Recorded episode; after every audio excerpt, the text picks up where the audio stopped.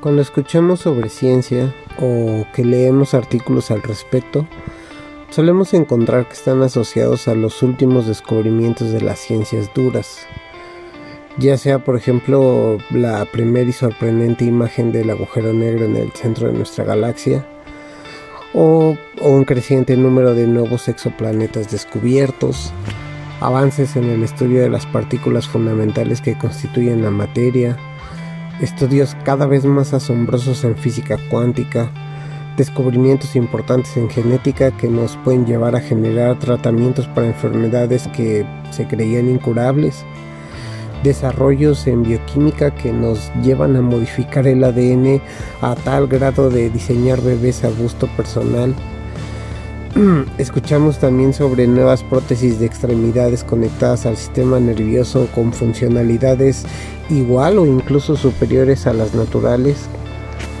avances en la producción de vacunas, evolución de los virus, medicina personalizada, aplicaciones en nanotecnología, supercomputadores cuánticos y vaya, un largo etcétera.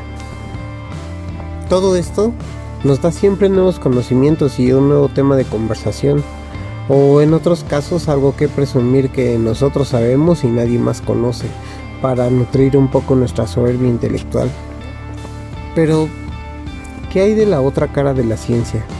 Porque si bien todos los avances en investigación son cruciales y llaman la atención, tenemos en muchos casos la tendencia de hacer a un lado las ciencias sociales, dejarlas en segundo plano y restarles importancia o peor aún, descalificarlas.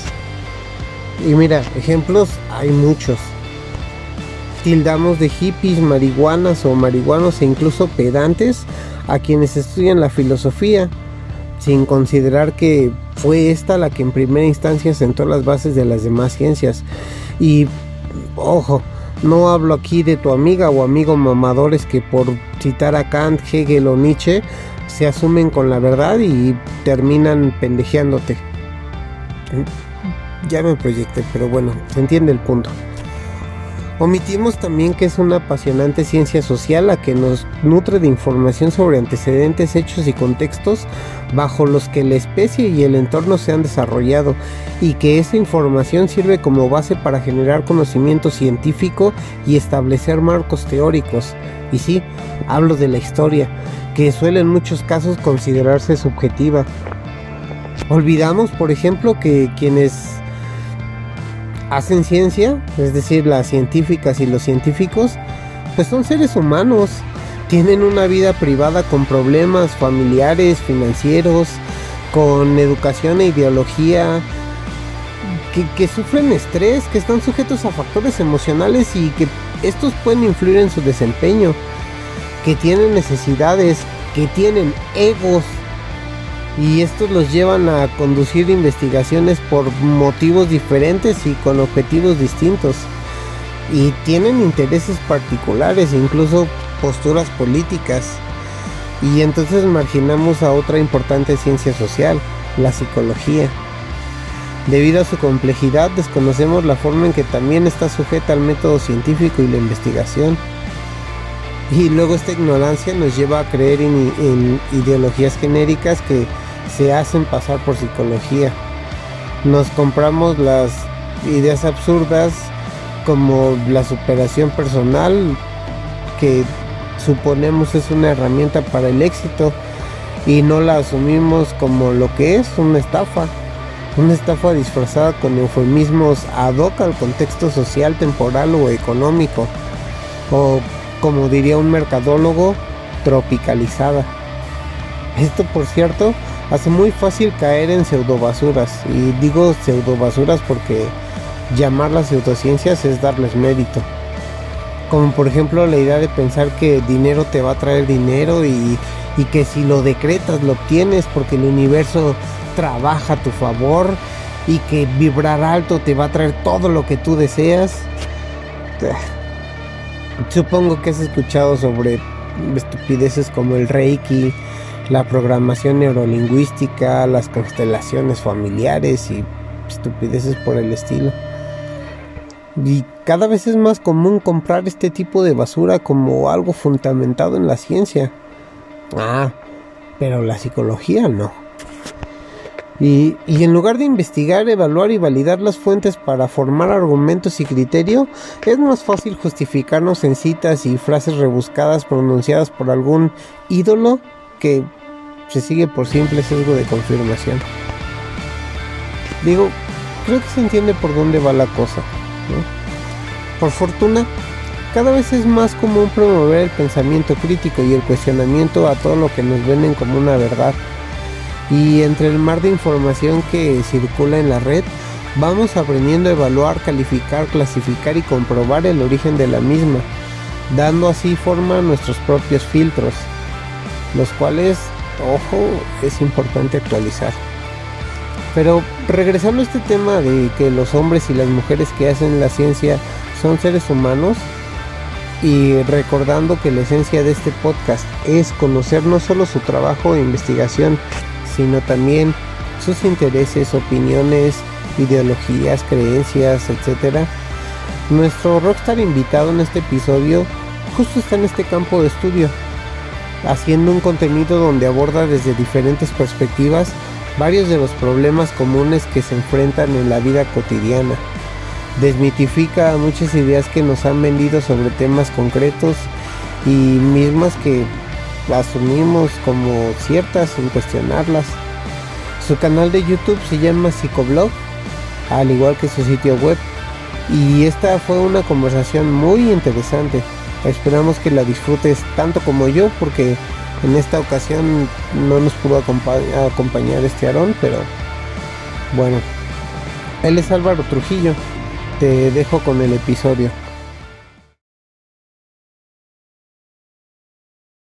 Hola a todos, sean bienvenidos a un episodio más de Roqueando Ciencia. En esta ocasión nos acompaña un rockstar. Ya saben que yo soy malo para las presentaciones, así que nos va a ayudar a conocerlo. Pero él es psicólogo, este, tiene un canal de YouTube que se llama Psicoblog, muy bueno, aborda los temas de una forma divertida y crítica, que creo que es lo que hoy hace mucha falta y es parte de lo que nos llamó la atención. Está con nosotros Álvaro Trujillo. Bienvenido Álvaro. Muchas gracias por... ¿Qué tal Oscar? ¿Qué tal? Pues bueno, para empezar, muchísimas gracias por haberme invitado a este espacio. La verdad. Eh, esto fuera de conversación me dijiste... Bueno, me dijisteis, porque hoy no puede estar tu compañero, pero me dijisteis de que lleváis poco tiempo, que lleváis poco de recorrido, pero da igual, este tipo de iniciativas yo creo que siempre son muy buenas y en ese sentido, siempre que esté en mi mano, pues intento colaborar lo máximo posible cada vez que, pues bueno, que puedo y que se me ofrece, ¿no? Y como bien ha dicho Oscar, pues sí, efectivamente. Eh, soy psicólogo más bien especializado dentro del ámbito de la educación, psicología de la educación, y paralelamente, pues también llevo el canal de divulgación en YouTube, Psicoblog, que ya lleva pues pongamos ocho años y medio, casi nueve años, es decir, se creó en 2013, ya tiene una trayectoria bastante larga. Y básicamente lo que hacemos es abordar la psicología desde un punto de vista crítico, de un punto de vista, pues bueno, desde todos los campos y de todos los ámbitos que se pueden mencionar. Y cada vez más, porque claro, la evolución cambia, eh, la perspectiva cambia, eh, de empezar a divulgar como de aspectos muy básicos de psicología, ¿vale? De tomar un tema y es como igual como si coges el tema de un libro, de un manual que te puedes encontrar en la carrera y transmitir básicamente ese tema tal y como vendría en el manual a pasar, digamos, a, a temas más específicos, más críticos, más que tienen que ver pues por cómo nos estamos desenvolviendo en la sociedad día a día, de cómo comprender los tiempos que estamos viviendo y cómo comprender mejor por los comportamientos, tanto sociales como más privados o más individuales, de todos los que nos rodean. ¿no? Entonces, claro está, como acabo de decir, en unos nueve años da para cambiar muchos rumbos, para, para, evolucionar de muchas maneras y, por supuesto, para aprender muchas cosas, no solamente por parte de mi audiencia, sino también por mi parte, porque a medida que han ido avanzando estos años, también ha sido un recorrido bastante interesante para mí en cuanto a todo lo que he podido aprender eh, en cuanto a lo que es mi campo, que es psicología, por supuesto. Pero bueno, no me voy a enrollar más en lo que es la propia presentación. Te voy a dejar, Oscar, que, tomes la iniciativa. No, no te preocupes, está muy bien. Quería preguntarte, ¿cómo, ¿cómo te decides por estudiar psicología? Porque usualmente cuando empezamos a estudiar la carrera, y a mí me pasó, sales de la prepa o nivel medio básico y cuesta trabajo elegir. A veces simplemente te vas por lo primero que se te ocurra o por lo que te presionan los papás. Eh, yo, por ejemplo, primero me fui por comercio, luego agarré unos semestres de derecho y terminé con arquitectura. Entonces está, está bien raro ahí, pero suele suceder. Entonces, ¿qué te, qué te llevó a, a, estudiar o decidirte por estudiar psicología? Sí, bueno, en primer lugar te comprendo, ¿vale? Te comprendo, porque tu duda es justamente la que tienen muchísimos estudiantes a los cuales muchos de ellos recibo, no en la preparatoria, lo que aquí en España se llamaría por la, enseñanza secundaria, lo que es el instituto, sino también ya recién entrados en la universidad.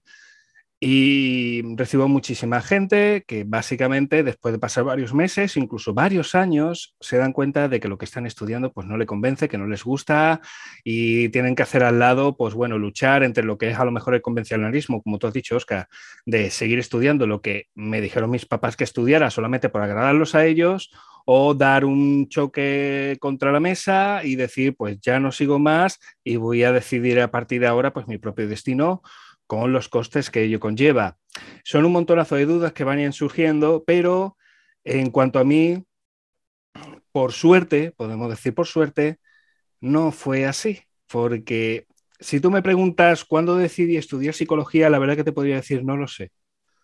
No lo sé, porque hace tanto tiempo que lo tenía claro que no, no sé exactamente decirte cuál fue el punto de inflexión. Porque si, por ejemplo, yo qué sé, igualmente, a ti, Oscar, si te preguntan, efectivamente, tú me puedes decir, no, mira, yo empecé con comercial, empecé después con derecho y después me fui a arquitectura y en arquitectura me quedé y a, día de hoy pues soy arquitecto. Dice tú, estupendo, pues ya sabemos dónde está el punto de inflexión. Puedes ir hablando incluso de tus propias dudas. Pero eso en mi caso no, no sé en qué punto. Creo que tiene que ver mucho también por cómo, por cómo yo soy, por cómo me desenvuelvo, cuál es mi personalidad. Siempre me he considerado, y no solamente que me he considerado, sino que la suerte también de estudiar psicología me lo ha terminado confirmando, es que soy una persona muy introvertida, pero paralelamente, también soy muy introspectiva. Una persona que se cuestiona mucho lo que hace, lo que debe de hacer, mmm, incluso lo que ha hecho en los pasados y lo que podría hacer en el futuro sobre todo también teniendo en cuenta mis pensamientos y tal. Entonces, algo que siempre ha estado dentro de mí. Por lo que sea, mi familia siempre ha sido familia de médicos.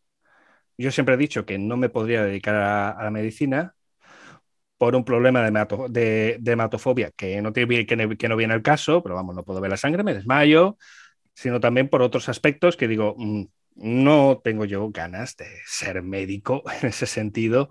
Hay un cierto apartado que queda completamente lejos de lo que es la propia medicina y que sí lo noto, sobre todo en mi buena época de adolescente, sí lo noto, lo noto en mí, lo noto también en mis círculos, de que hay una especie como de sufrimiento velado que no se puede curar a través de lo que es la medicina tradicional. Y entonces, ¿cómo puedes acceder a eso? Pues mira, podemos acceder a través de lo que es la propia filosofía, pero al fin y al cabo la filosofía es ver qué es lo que hacen o qué es lo que dicen ciertos filósofos sobre ese tipo de reflexiones. Te ayuda mucho a mover la mente, te ayuda mucho a ver diferentes perspectivas, pero a la manera de manipular, es decir, a la manera de que tú puedas intervenir a eso, que es lo más cercano que yo podía dilucidar.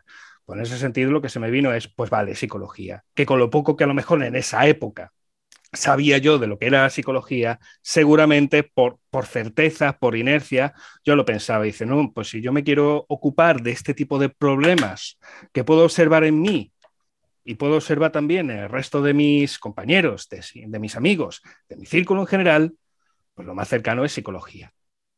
Entonces, este tipo de reflexiones las he tenido muy a posteriori porque lo, porque lo he dicho.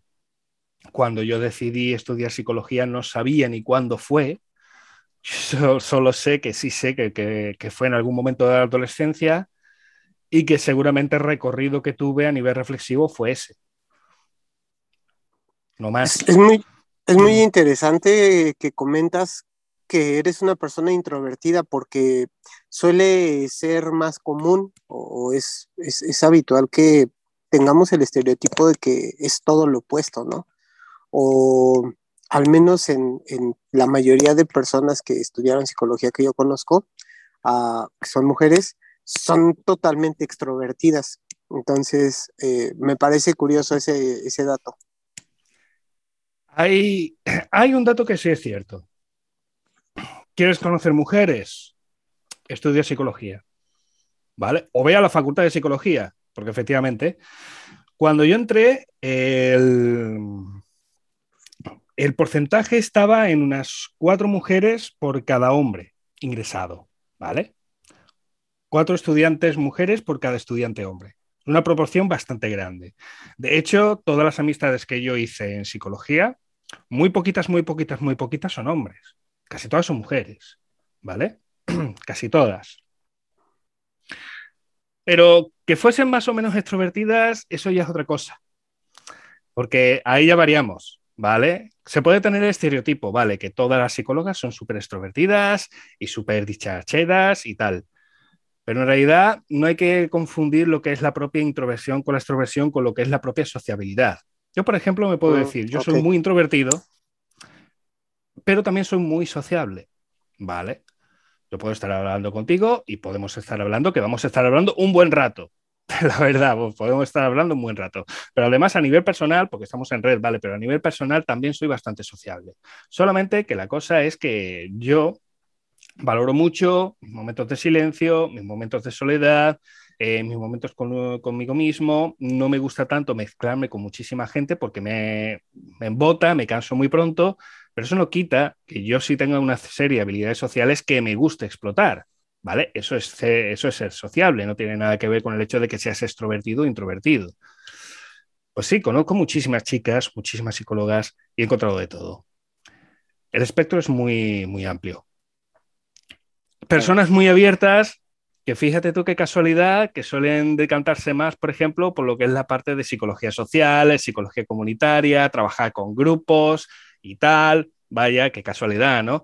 Personas a lo mejor más cuadriculadas, que también da la casualidad que se dedican exclusivamente a lo que es metodología de investigación, eh, psicología dentro de los departamentos, a crear teorías y a lo que es un trabajo puramente matemático y mecánico.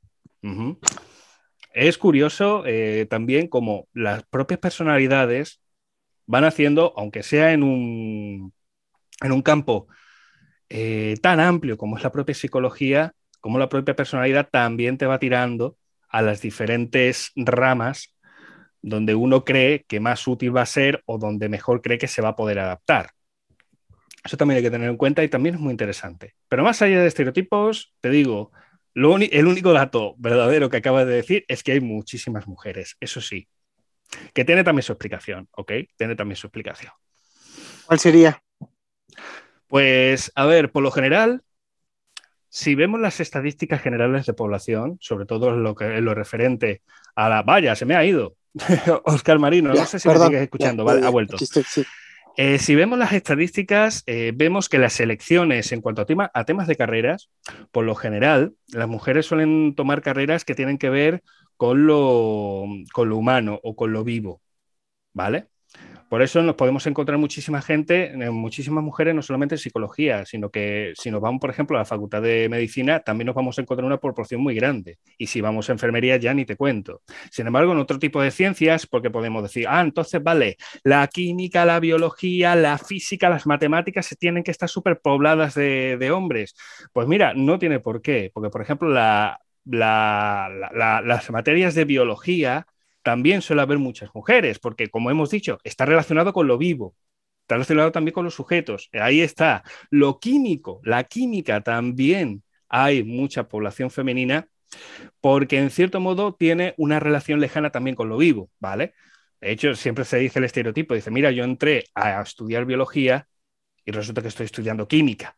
Vale, estoy viendo los elementos de carbono, cómo se, se, van manejando y tal, y pero estoy viendo química, no estoy viendo biología, ¿no? Pues ahí también ciertos factores. Eso sí, como por ejemplo, y esto es un ejemplo muy cercano que también pasa en mi ciudad.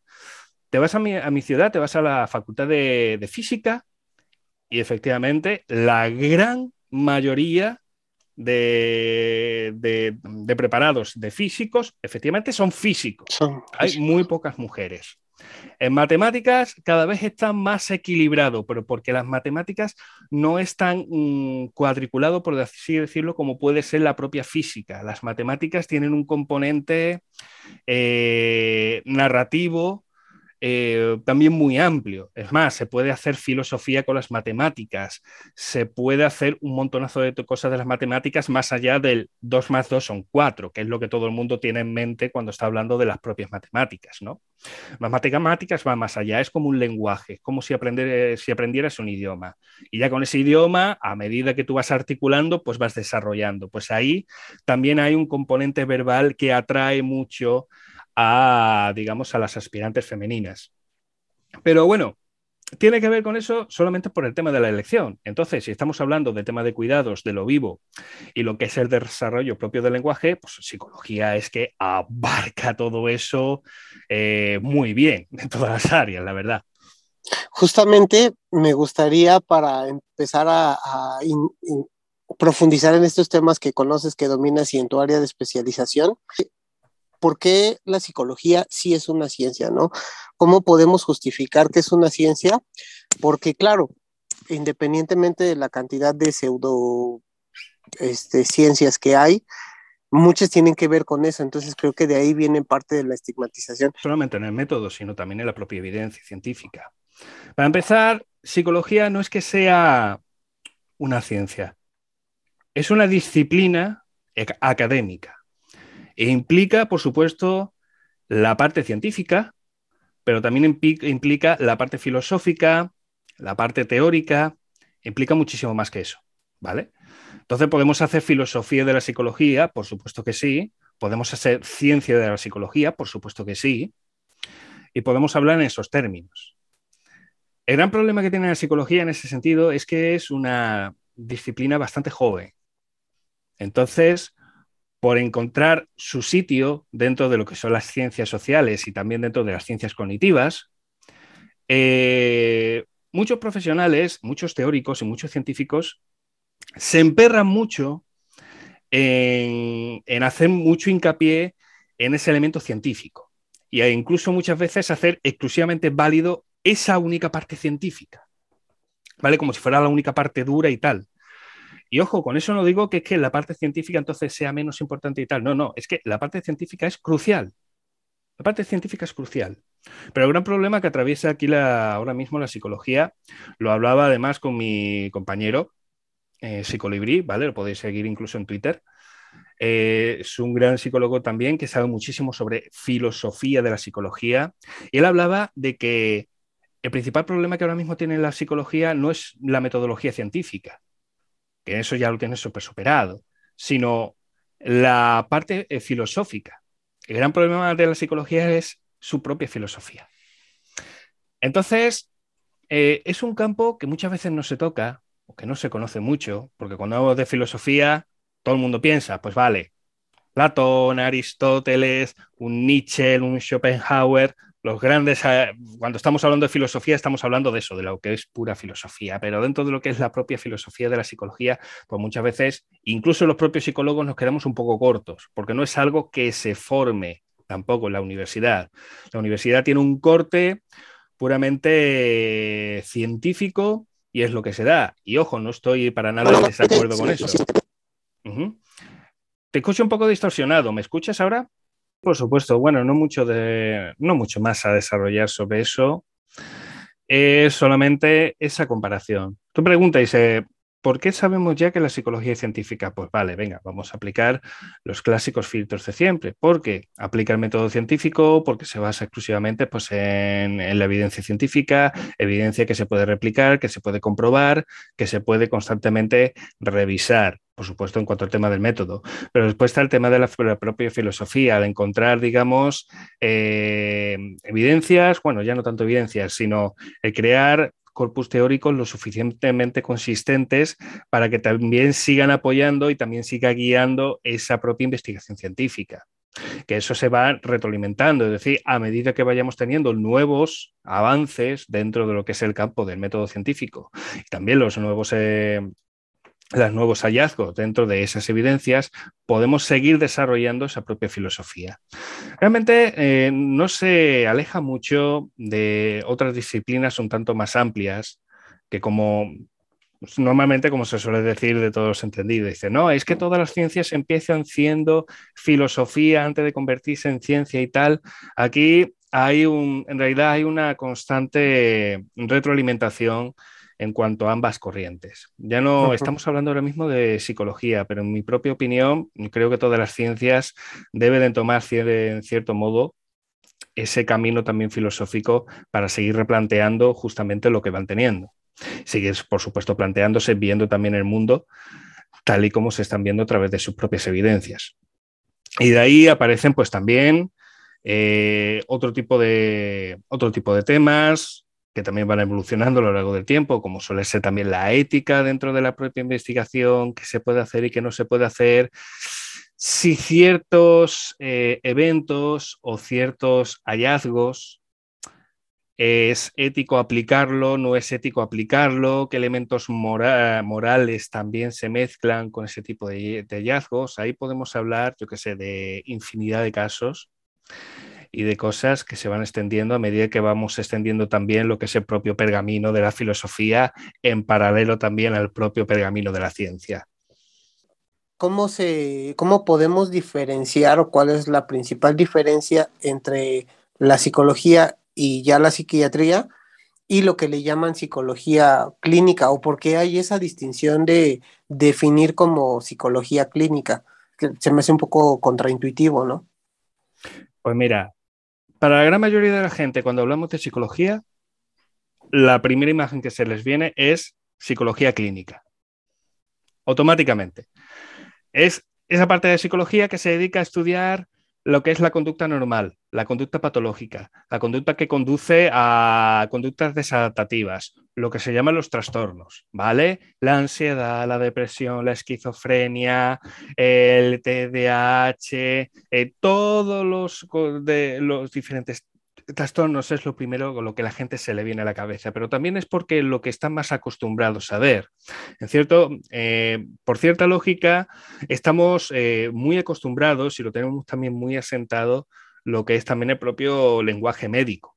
Es decir, la gente está muy acostumbrado a escuchar a médicos hablando de los males y por supuesto de sus propios remedios. Y eso querer que no, eso cala en la propia cultura incluyendo también todos los males que tienen que ver con, lo psicológico, ¿vale? O con la psique. Siempre se habla, la mayoría de las veces, desde un punto de vista puramente médico. Y entonces, muchas veces se deja fuera, ya no tanto, ¿vale? Ya no tanto. Desde hace ya, yo que sé cuántos años, que llevamos ya peleando incluso los propios psicólogos para darle también esa perspectiva puramente social, eh, desde hace ya algunos años va calando poquito a poco lo que es la sabiduría popular, por decirlo de alguna manera, de que cuando se trata de problemas de la psique, no solamente es un problema orgánico, un problema a nivel biológico, sino que está directamente relacionado con el propio ambiente. De hecho, ya que estamos hablando de lo psicológico, en cuanto a lo que es la medida o la definición de lo psicológico, eh, o la definición de la conducta, porque al fin y al cabo la psicología es el estudio de la, conducta, de la conducta. Lo que sí sabemos perfectamente en cuanto a la definición de conducta, que es una interacción directa entre el organismo y el ambiente. No podemos estudiar las cosas por separado. Pues si estamos estudiando el ambiente, pues ya estamos estudiando el ambiente. Si estamos estudiando el organismo, ya estamos estudiando el organismo. Pero para estudiar la conducta tenemos que ver cómo es el organismo relación con el ambiente. Y cómo también se va retroalimentando esa relación. Entonces, para entender las eh, conductas desadaptativas y los trastornos, tenemos que entender también cuál es el ambiente que las causa. Porque durante muchísimo tiempo hemos estado hablando de muchos estereotipos relacionados con que, pues nada, que son trastornos que se van heredando, que esto es por causa puramente biológica, de qué tal, ¿no? Ya no solamente con el tema de la ansiedad, sino sobre todo por trastornos a lo mejor que limitan más, como puede ser la propia depresión, las esquizofrenias, eh, el propio TDAH, tal y como lo he mencionado, la bipolaridad, eh, el TOC, todo eso, ¿no? Tiene como un origen puramente biológico. Entonces, como es biológico, pues se trata desde lo biológico. Y aquí ya entramos a la, de, a la distinción entre lo que es psicología y lo que es psiquiatría. Psicología ya la hemos definido antes, es la disciplina académica que se dedica a estudiar la conducta, tanto pública como privada, tanto individual como grupal, tanto consciente como inconsciente, tanto controlable como incontrolable, todos los ámbitos de la conducta humana, ¿vale? Incluso a veces no humana, sino también existe la psicología animal, es decir, también podemos estudiar perfectamente lo que es la conducta de los animales en relación con el ambiente. Pero la psiquiatría es una rama de la medicina que se encarga exclusivamente de estudiar la conducta patológica. ¿Vale? Pero lo hace desde un punto de vista fundamentalmente biológico. Y el punto de partida es biológico. La psicología también puede estudiar la, psicopatología o la conducta o las conductas desadaptativas o la conducta patológica, que por supuesto es en la rama de la psicología clínica. Pero no lo hace desde un punto de vista biológico, lo tiene en cuenta, lo tiene en cuenta. Pero su finalidad es encontrar las relaciones ambientales que tienen que ver con esa conducta. Y luego es la interacción entre el ambiente y la conducta. Esto tiene muchísimo que ver también con la manera de afrontar los diferentes problemas. Desde la psiquiatría, fundamentalmente, se toman también las decisiones desde un punto de vista biológico, es decir, desde el tratamiento farmacológico, la medicina. Tú alteras directamente los parámetros biológicos para cambiar la propia conducta. En este caso, pues la conducta problemática, ¿no? Sin embargo, desde la psicología nunca se maneja fármacos, porque tú manejas directamente lo que es el individuo dentro del ambiente. Con lo cual, el trabajo que se va a hacer es fundamentalmente ver qué elementos del ambiente se puede cambiar para que el individuo pues, pueda estar mejor. O qué puede hacer el propio individuo para que por sí mismo pueda cambiar ese ambiente y que ese ambiente se adapte mejor a sí mismo. La finalidad que se tiene desde la psicología es tener siempre a una persona que se pueda desenvolver, que se pueda adaptar a la propio ambiente, de una manera, eh, verá, de una manera asequible, de una manera funcional. ¿Ok? No es que exista una manera correcta o incorrecta, una manera buena o una manera mala de adaptarse, sino que sea de una manera funcional, de una manera que no le genere un sufrimiento eh, exacerbado, de una manera que no lo limite, que no se sienta limitado y que no le afecta a otros ámbitos de la vida que para ellos pues, son que pues, para estas personas sean cruciales. Así es como actúa la propia psicología. Desde la psiquiatría, fundamentalmente, desde el punto de vista eh, farmacológico. Básicamente porque se trata, digamos, estos problemas de conductas de la misma manera que se tratan las propias enfermedades. De hecho, de aquí proviene también el concepto de enfermedades mentales, ¿vale? Y aquí, por ejemplo, entra lo importante que es la filosofía dentro de la psicología para definir, por ejemplo, qué es la mente, cómo, lo hemos estado definiendo a lo largo de los años y a lo largo de los tiempos y qué concepción tenemos a día de hoy de lo que es la mente.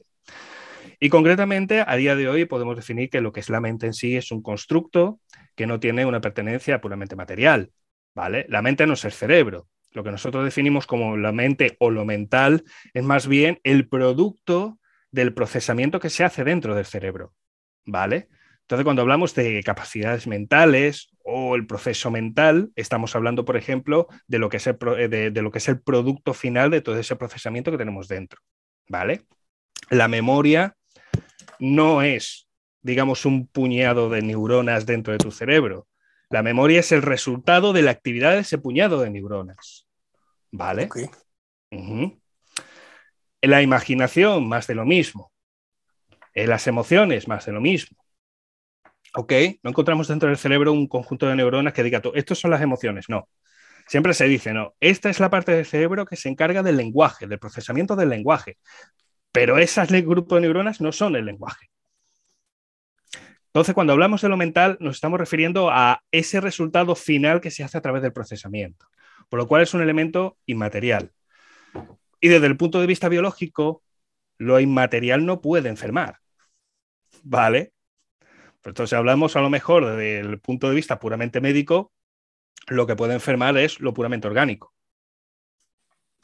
Aquí podemos hablar de 20.000 definiciones más de lo que podemos entender como salud y como enfermedad, que de hecho se pueden manejar diferentes definiciones. Pero la puramente médica está atado a lo físico.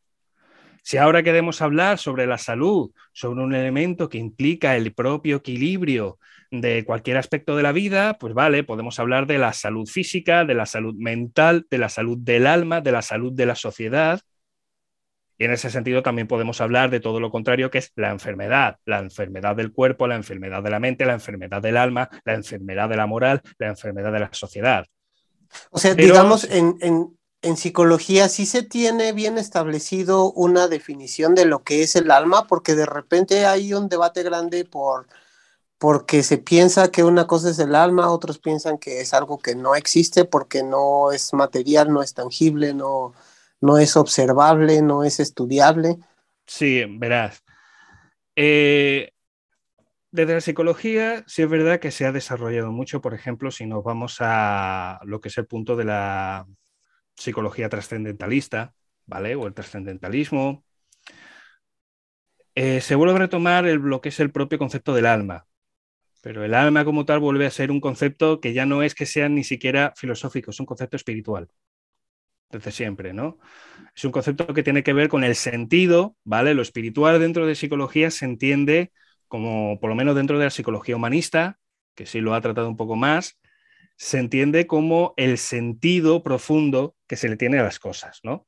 La capacidad que tiene el ser humano de encontrar un sentido profundo y trascendental a las cosas, ¿no? Eso estamos hablando de lo espiritual. Ahí hablamos dentro, ahí cabe perfectamente eh, todo lo que tiene que ver, por ejemplo, con las propias creencias religiosas, con las conductas relacionadas también con las propias conductas religiosas, con las no religiosas, pero también relacionadas con lo espiritual, con lo trascendental, ahí entra todo eso.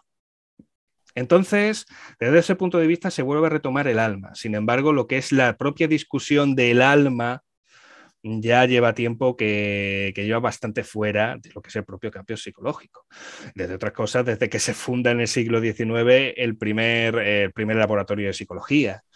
Desde ese tipo ya empezamos a ver la psicología y la conducta humana desde un punto de vista eh, puramente científico, observable, empírico y que pueda ser contrastable el alma queda relegada al campo de eso, pues de la filosofía, de la espiritualidad y del significado que cada uno le quiera dar. ¿Ok? Aunque, claro está, se dice, no, es que la propia psicología, o sea, la propia alma ya forma parte de la mm, propia palabra de psicología. Estamos hablando del estudio de la psique, ¿no? Del psiqui, que es justamente traducción como alma, ¿no? Es el estudio del alma. Habéis abandonado los psicólogos eh, los fundamentos de lo que es la propia psicología, que es el estudio del alma, ya querido, pero normalmente eso suelen ser críticas que suelo recibir desde aquellos que suelen definir, pues, que suelen defender posiciones ni siquiera espirituales, sino muy pseudo espirituales que se basan en una sobredimensión de, la propia palabra alma para prácticamente explicar muchas más cosas. Y no solamente el alma, sino también otros elementos espirituales que, vuelvo a decir, a ellos les sirve para explicar el mundo que les rodea, pero que para nada, a nivel, digamos, de discusión, tiene ni siquiera un fundamento puramente espiritual o un fundamento puramente lógico desde el punto de vista filosófico. Claro, no, lo interesante es que se... Dime, dime. perdón, lo interesante es que se aborda, o sea, es un tema que se toca y no queda completamente relegado. Y creo que es importante en el colectivo que se tenga desde diferentes puntos de vista o ángulos una definición o una conceptualización de eso, porque también lo tendemos a relacionar, o sea, tendemos a relacionar los conceptos alma, conciencia y mente en uno mismo. ¿no?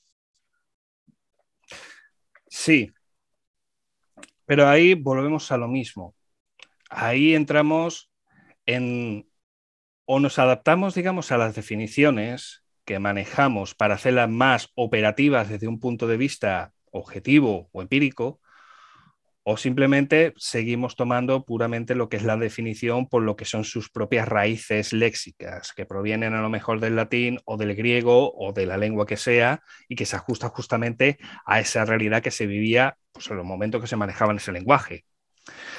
Eh, pero, por ejemplo, esa distinción que se hace como entre alma, conciencia y mente, como si fuera lo mismo, eh, siempre hay muchísimo debate, por ejemplo, en cuanto al tema, ya que lo has mencionado, sobre el tema de la conciencia, ¿vale?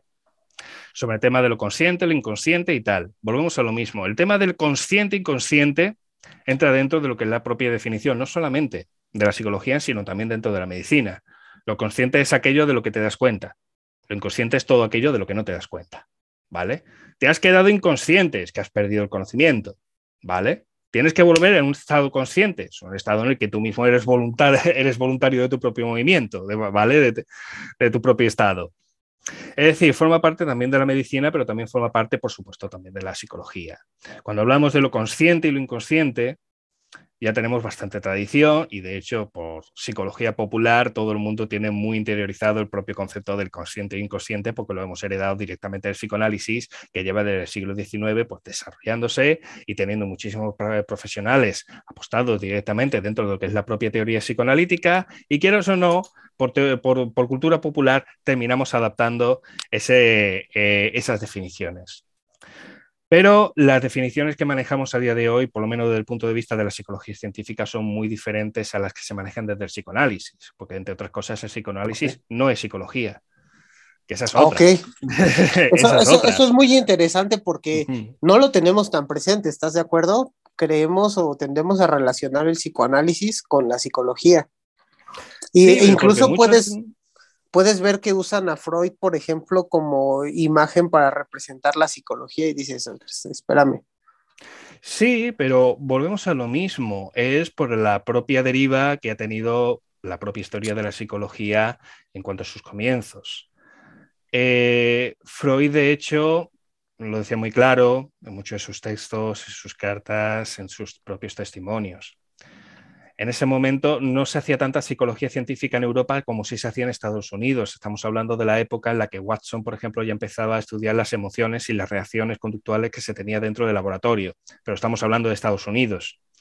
Ya se estaba haciendo una, digamos, una literatura científica mm, pues cada vez más, más extensa, pero cada vez más concreta. Freud no tenía ningún tipo de reparo en decir que, vamos a ver, nosotros no hacemos eh, psicología. Es más, nosotros no hacemos ciencia, nosotros hacemos otra cosa, ¿vale? El psicoanálisis no es psicología. Psicología se hace dentro del laboratorio, con las ratas y tal. No, no, no. Nosotros no hacemos psicología, nosotros hacemos psicoanálisis.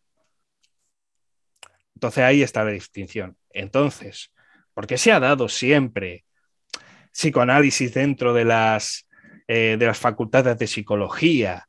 ¿Por qué por, la misma razón por la que cada vez más, en más, en más, eh, en más facultades, cada vez se da menos contenido de psicoanálisis, prácticamente. Porque esto no consiste muchas veces en, digamos, qué es psicología y qué no es psicología, sino qué es, es psicoanálisis, qué es psicoanálisis, sino quién está dominando el cotarro en ese momento. Si la única perspectiva sobre la psique humana que en este momento tenemos y que predomina es el propio psicoanálisis, pues ten en cuenta que todos los estudios académicos y todos los que se formen dentro de la academia van a tener ese enfoque. A medida que se impongan otro tipo de conocimientos que por sí mismo, por la prueba que, tienen, por su propia evidencia y por, la, por el peso que tienen en cuanto a la demostración empírica que tienen, empiezan a relegar pues, esas antiguas teorías y también por la propia demanda de la sociedad, pues te das cuenta de que un apartado se queda cada vez más relegado y empieza a imponerse otros nuevos conocimientos. Que eso en realidad pues pasa con todo, ¿no? Volvemos a decir, eh, tenemos una perspectiva muy joven y que todavía tiene muchísimo que demostrar y que también tiene muchísimo que aportar, ¿no? Que es la propia psicología. Pero desde el punto de vista del psicoanálisis, pues pasa eso. ¿Eso quiere decir que todos los que sean unos eh, que se consideren psicoanalistas son todos unos charlatanes, que ya no valen para nada, que, tienen que, que han pasado los mejor años de su vida estudiando para nada? No, para nada, en absoluto. Eh, te puedes encontrar terapeutas, psicoanalistas que son muy, muy, muy, muy buenos y que además saben crear un rapport con sus pacientes que más quisiera muchísimos profesionales que se dedican a terapia. Pues son sabios en sí mismos, saben manejar muy bien esos elementos. Pero lo que sí que, y esto además se lo mencionaba un amigo mío que era filósofo, dice, bueno, vamos a ver, ¿quién decide o por qué el psicoanálisis a día de hoy no se considera como la terapia más aceptable para cualquier otro tipo de, problema psicológico que se tenga. Pues mira, psicoanálisis a día de hoy, si tú quieres desplegarlo sobre una mesa de debate o para discutir a nivel filosófico sobre el estudio de la propia realidad en la que vivimos, que tiene muchísima influencia, pues perfecto, puedes discutirlo perfectamente. Pero cuando estamos hablando de tratar con pacientes que necesitan un método, que necesitan una trayectoria, que necesitan ser tratados porque estás cumpliendo con unos objetivos, que es arreglar una serie de problemas o tratar una serie de desavenencias, eh, tú lo que tienes que estar buscando constantemente es lo que mejor funciona y lo que está probado que funciona. Entonces, en terapia, por supuesto, nos vamos a guiar justamente por aquellas que están basadas en la evidencia la evidencia de que si yo trato con esta metodología este problema, resulta que tengo un porcentaje altísimo de pacientes y tengo un porcentaje altísimo de casos clínicos donde hay un desarrollo favorable de esa persona. Y el otro te dice, pues mira, esto no es favorable. O sea, al final termina incluso causando otros muchos más problemas. Pues entonces lo retiramos, ¿vale? Y centramos ahí. Entonces ahí donde está el valor eh, puramente científico de cuando lo que es el trato, de por qué estamos tratando ahora mismo con el psicoanálisis o por qué no estamos tratando con el psicoanálisis. Por una parte es eso, por una parte es por hegemonía cultural en ese momento de lo que se prefiere es eso. Por otra parte está ya no por hegemonía, sino por lo que se termina imponiendo, por lo que es la propia evidencia. Entonces, vale, a nivel de discusión de filosofía, todo lo que tú quieres de psicoanálisis. Pero a nivel de tratar directamente con pacientes, a la hora de, demostrar que estas cosas funcionan y tal, pues tienes muchísimas más alternativas psicológicas y de terapia que superan con creces lo planteado por el propio psicoanálisis. Me gustaría irme un poquito en los diferentes campos de la psicología, porque tú elegiste el educativo, pero no es el único, ¿no? Hay diferentes este, áreas de la psicología. Uf, muchas. Y, si te las intento, y si te las intento recitar de memoria, quizás me deje alguna fuera. Pero bueno, vamos a ver, empezamos por, por una en concreto, que es el ámbito de la psicología clínica. Vale, esa es la que todo el mundo conoce, ¿vale? Es el trato de las conductas anormales o de las conductas desadaptativas, ¿vale? De los trastornos. Ok, ahí lo tenemos. Pero por supuesto, está también mi área, está la psicología de la educación, que es la aplicación del conocimiento psicológico dentro de las áreas de educación. Es decir, cómo hacer mejor instrucción, cómo poder enseñar mejor al alumno, cómo es el propio bienestar psicológico del alumno en el aula, de los profesores, y ya no solamente dentro de lo que es el ámbito del aula, cuando estamos hablando de los niños, estamos también, también hablando de cómo se procesa de aprendizaje también en adultos, de cómo hacer que se transmita mejor el conocimiento, de cómo hacer que ese conocimiento se pues, perdure, es decir, que se genere una serie de, de aprendizajes significativos, el saber evaluar y saber seguir a aquellas personas que tienen dificultades con el aprendizaje, saber identificar cada vez mejor esos puntos de, digamos, esos problemas de aprendizaje y poderlos tratar, y también en crear ambientes que sean lo suficientemente seguros y también lo suficientemente óptimos para incitar todo lo que tiene que ver con el propio aprendizaje y todo lo que tiene que ver con la propia educación. Es decir, no es solamente el, lo que todo el mundo conoce, el psicólogo orientativo que te encuentras en los institutos y te encuentras en el colegio. No, va mucho más allá. Hay mucho más herramientas de evaluación a nivel individual y a nivel grupal que, bueno, es realmente un mundo. Como tú, me imagino, me imagino que es muy diferente o debe de haber una distinción con la pedagogía, ¿no? Sí, claro, la, pedagogía se centra exclusivamente en la instrucción. Ah, ok. En general, diferentes métodos para que los profesores enseñen, ¿vale? Y que lo enseñen de la mejor manera posible. Y que, digamos, los instrumentos que se utilizan sean lo más óptimos posible. Y que se enseñe de esta manera, de la, de la mejor manera posible. ahí está la estandarización. Ahora bien, en cuanto es la conducta dentro de aulas, ahí es donde entra la psicología. Mm. ¿Vale? Ok. Es más, eh, lo que es mi día, eh, mi día a día, yo trabajo con muchísimos estudiantes, eh, estudiantes universitarios mayoritariamente, y muchas veces tenemos que distinguirles. Decir, mira, que es que llevo unos días que estoy intentando estudiar estas materias de, yo qué sé, facultad de matemáticas, estas materias de matemáticas y no hay manera. Es que no sé ya qué hacer, es que estoy ansioso, no sé qué. Muy bien, pues por mi parte, yo puedo trabajar contigo lo que es la ansiedad, que eso sí es un efecto psicológico. Pero para aprender a aprender mejor matemáticas, eso ya es un problema pedagógico. Ese le toca ya a la área pedagógica. Mm. Ahí es donde están las distinciones, ¿no? Pero, si aún así, una cosa es que yo tenga problemas de aprender porque es que no sepa por dónde coger el temario. Eso es un problema pedagógico.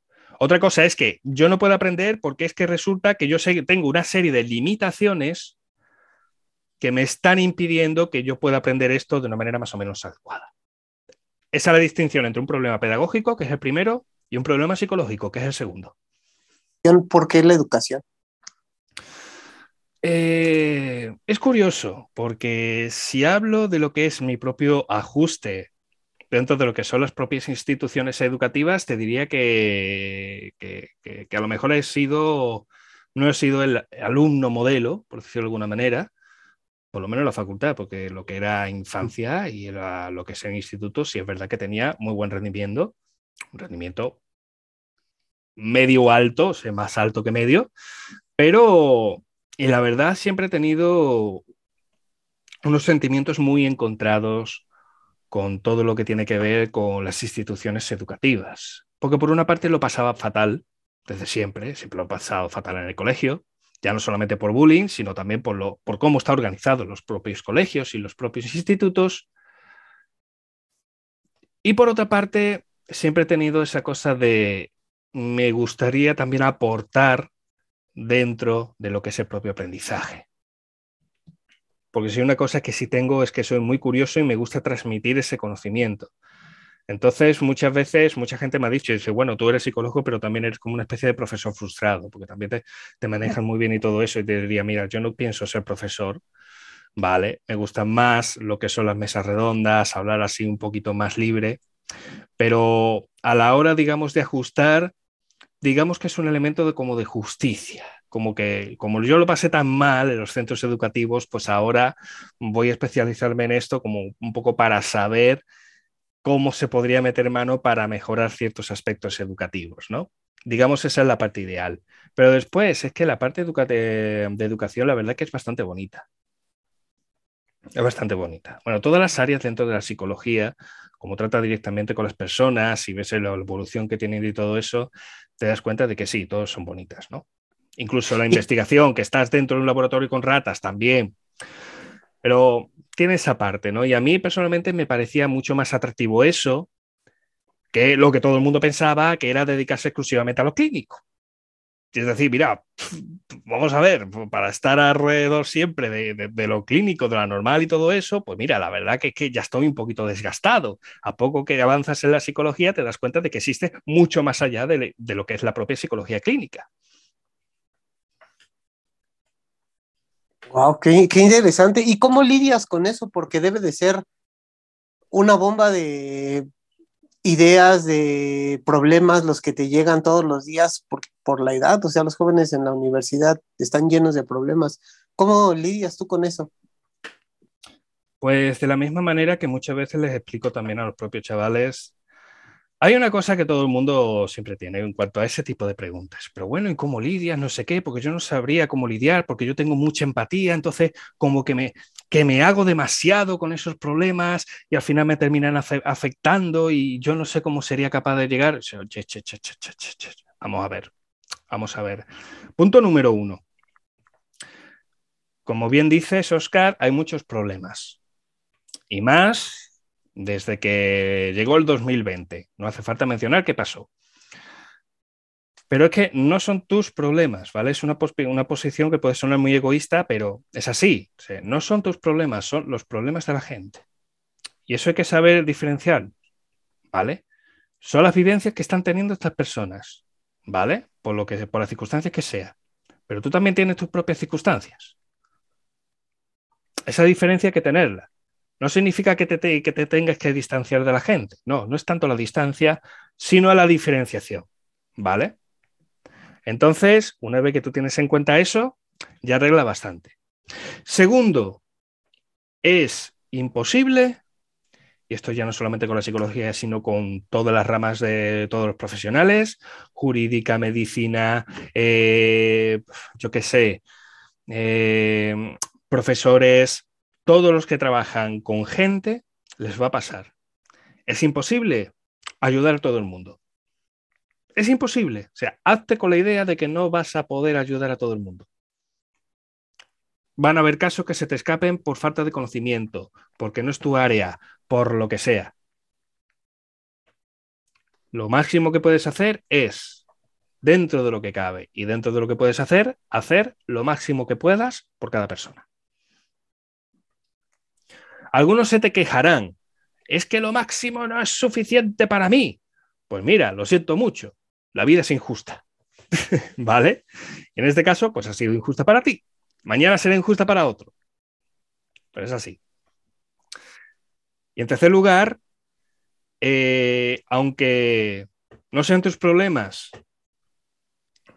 y no puedas ayudar a todo el mundo, siempre tiene que haber siempre y cuando uno no haya caído, digamos, en una apatía completa, siempre debe haber una actitud de, continuo crecimiento, por decirlo de alguna manera. ¿vale? Suena muy a coach de crecimiento personal y tal, pero sí, es más bien una actitud activa, es decir, lo que sé o lo que dejo de saber nunca es suficiente, siempre se puede aprender un poco más y a ver qué puedo aprender hoy. No es cuestión de estar acumulando constantemente cursos y tal, porque muchas veces por, propio desempeño profesional, pues al final sí, te vas a tener que actualizar. Dices, bueno, pues venga, vamos a tener que hacer un curso e, en este congreso, vamos a ir a este congreso para hacer no sé qué, o vamos a terminar haciendo un curso para, mm, para, para actualizarnos en no sé cuántos, o quiero hacer tal cosa, pues resulta que mira, aquí hay, yo qué sé, unos cursos para hacer tal cosa. Se puede hacer, ¿no? Se puede hacer. En mi caso, no es tanto el hecho de hacer cursos sin parar,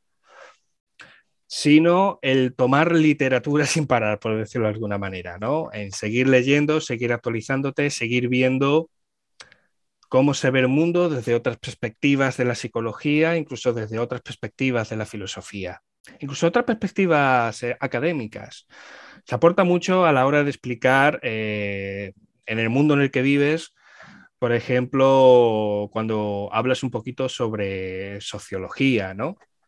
Personalmente me parece muy interesante el trabajo de, Bauman con su conceptualización ¿no? de la propia sociedad líquida, o incluso el filósofo Wun Shu Han, ¿no? En cuanto a la sociedad del cansancio. De hecho, casi como que podría mencionar perfectamente tres autores que me parecen estupendos como para leer y entender bien el mundo en el que te desenvuelve. ¿No? Por una parte tenemos el filósofo francés que es Gilles Lipovetsky con, con sus ensayos sobre la posmodernidad y las consecuencias del posmodernismo. El ya mencionado Wu Han con su famosa Sociedad del Cansancio. Y Bauman con su Sociedad Líquida. Ahí tenemos tres autores con sus obras para aquellos, digamos, que se quieran poner un poquito al día. Pero esas son, digamos, las tres actitudes que a mí personalmente me ayudan a lidiar con eso y que yo creo que la gran mayoría de la gente, que incluso he terminado aconsejando eso, creo que han llegado a tener pues, con una percepción bastante acertada de cómo se deben de tratar estas cosas. Y en muchas este, entrevistas que te hacen, en el texto dice coach te presentan como coach. Sí, porque en su momento pues hice un curso sobre técnico de coaching. Normalmente pues me suelen presentar también como técnico de coaching. Y ya está, ¿no? Y sí, hice un curso de técnico de coaching para ver realmente qué es el coaching. Cuéntanos sobre qué, realmente es el coaching, porque ese es un tema que tenemos bien estigmatizado. Sí, a ver, está estigmatizado porque porque desgraciadamente se ha hecho unos varapalos tremendos con el tema del coaching. ¿vale? El coaching simplemente es una disciplina de apoyo que sirve exclusivamente para guiar a una persona para que encuentre, digamos, cuáles sus mejores puntos de rendimiento y que los explote, y que lo explote al máximo. Es una disciplina que surge dentro del ámbito deportivo y sobre todo también dentro de lo organizacional para el tema de lo que es la organización empresarial, de cómo ejercer mejor, de cómo ser más óptimo con tu trabajo, de cómo desarrollar preguntas potenciadoras que te hagan ver las cosas desde otra perspectiva para resolver problemas. En todo eso está metido el coaching, ¿vale? Que no es más que eso mismo, mm, nace de lo que son las propias escuelas de negocios, de las escuelas organizacionales. es una optimización de lo que se suele hacer también dentro de lo que es el ámbito empresarial.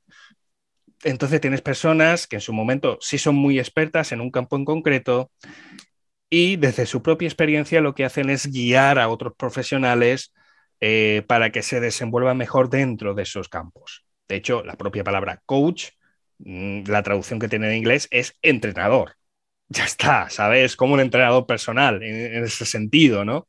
Lo que pasa que no te saca a mitad de la oficina, te hace dar 20 mm, vueltas a, la mesa de reuniones, ¿no? Para que te pongas en forma, pero sí te cuestiona ciertos elementos para que tú avances, ¿no? Ese es el coach,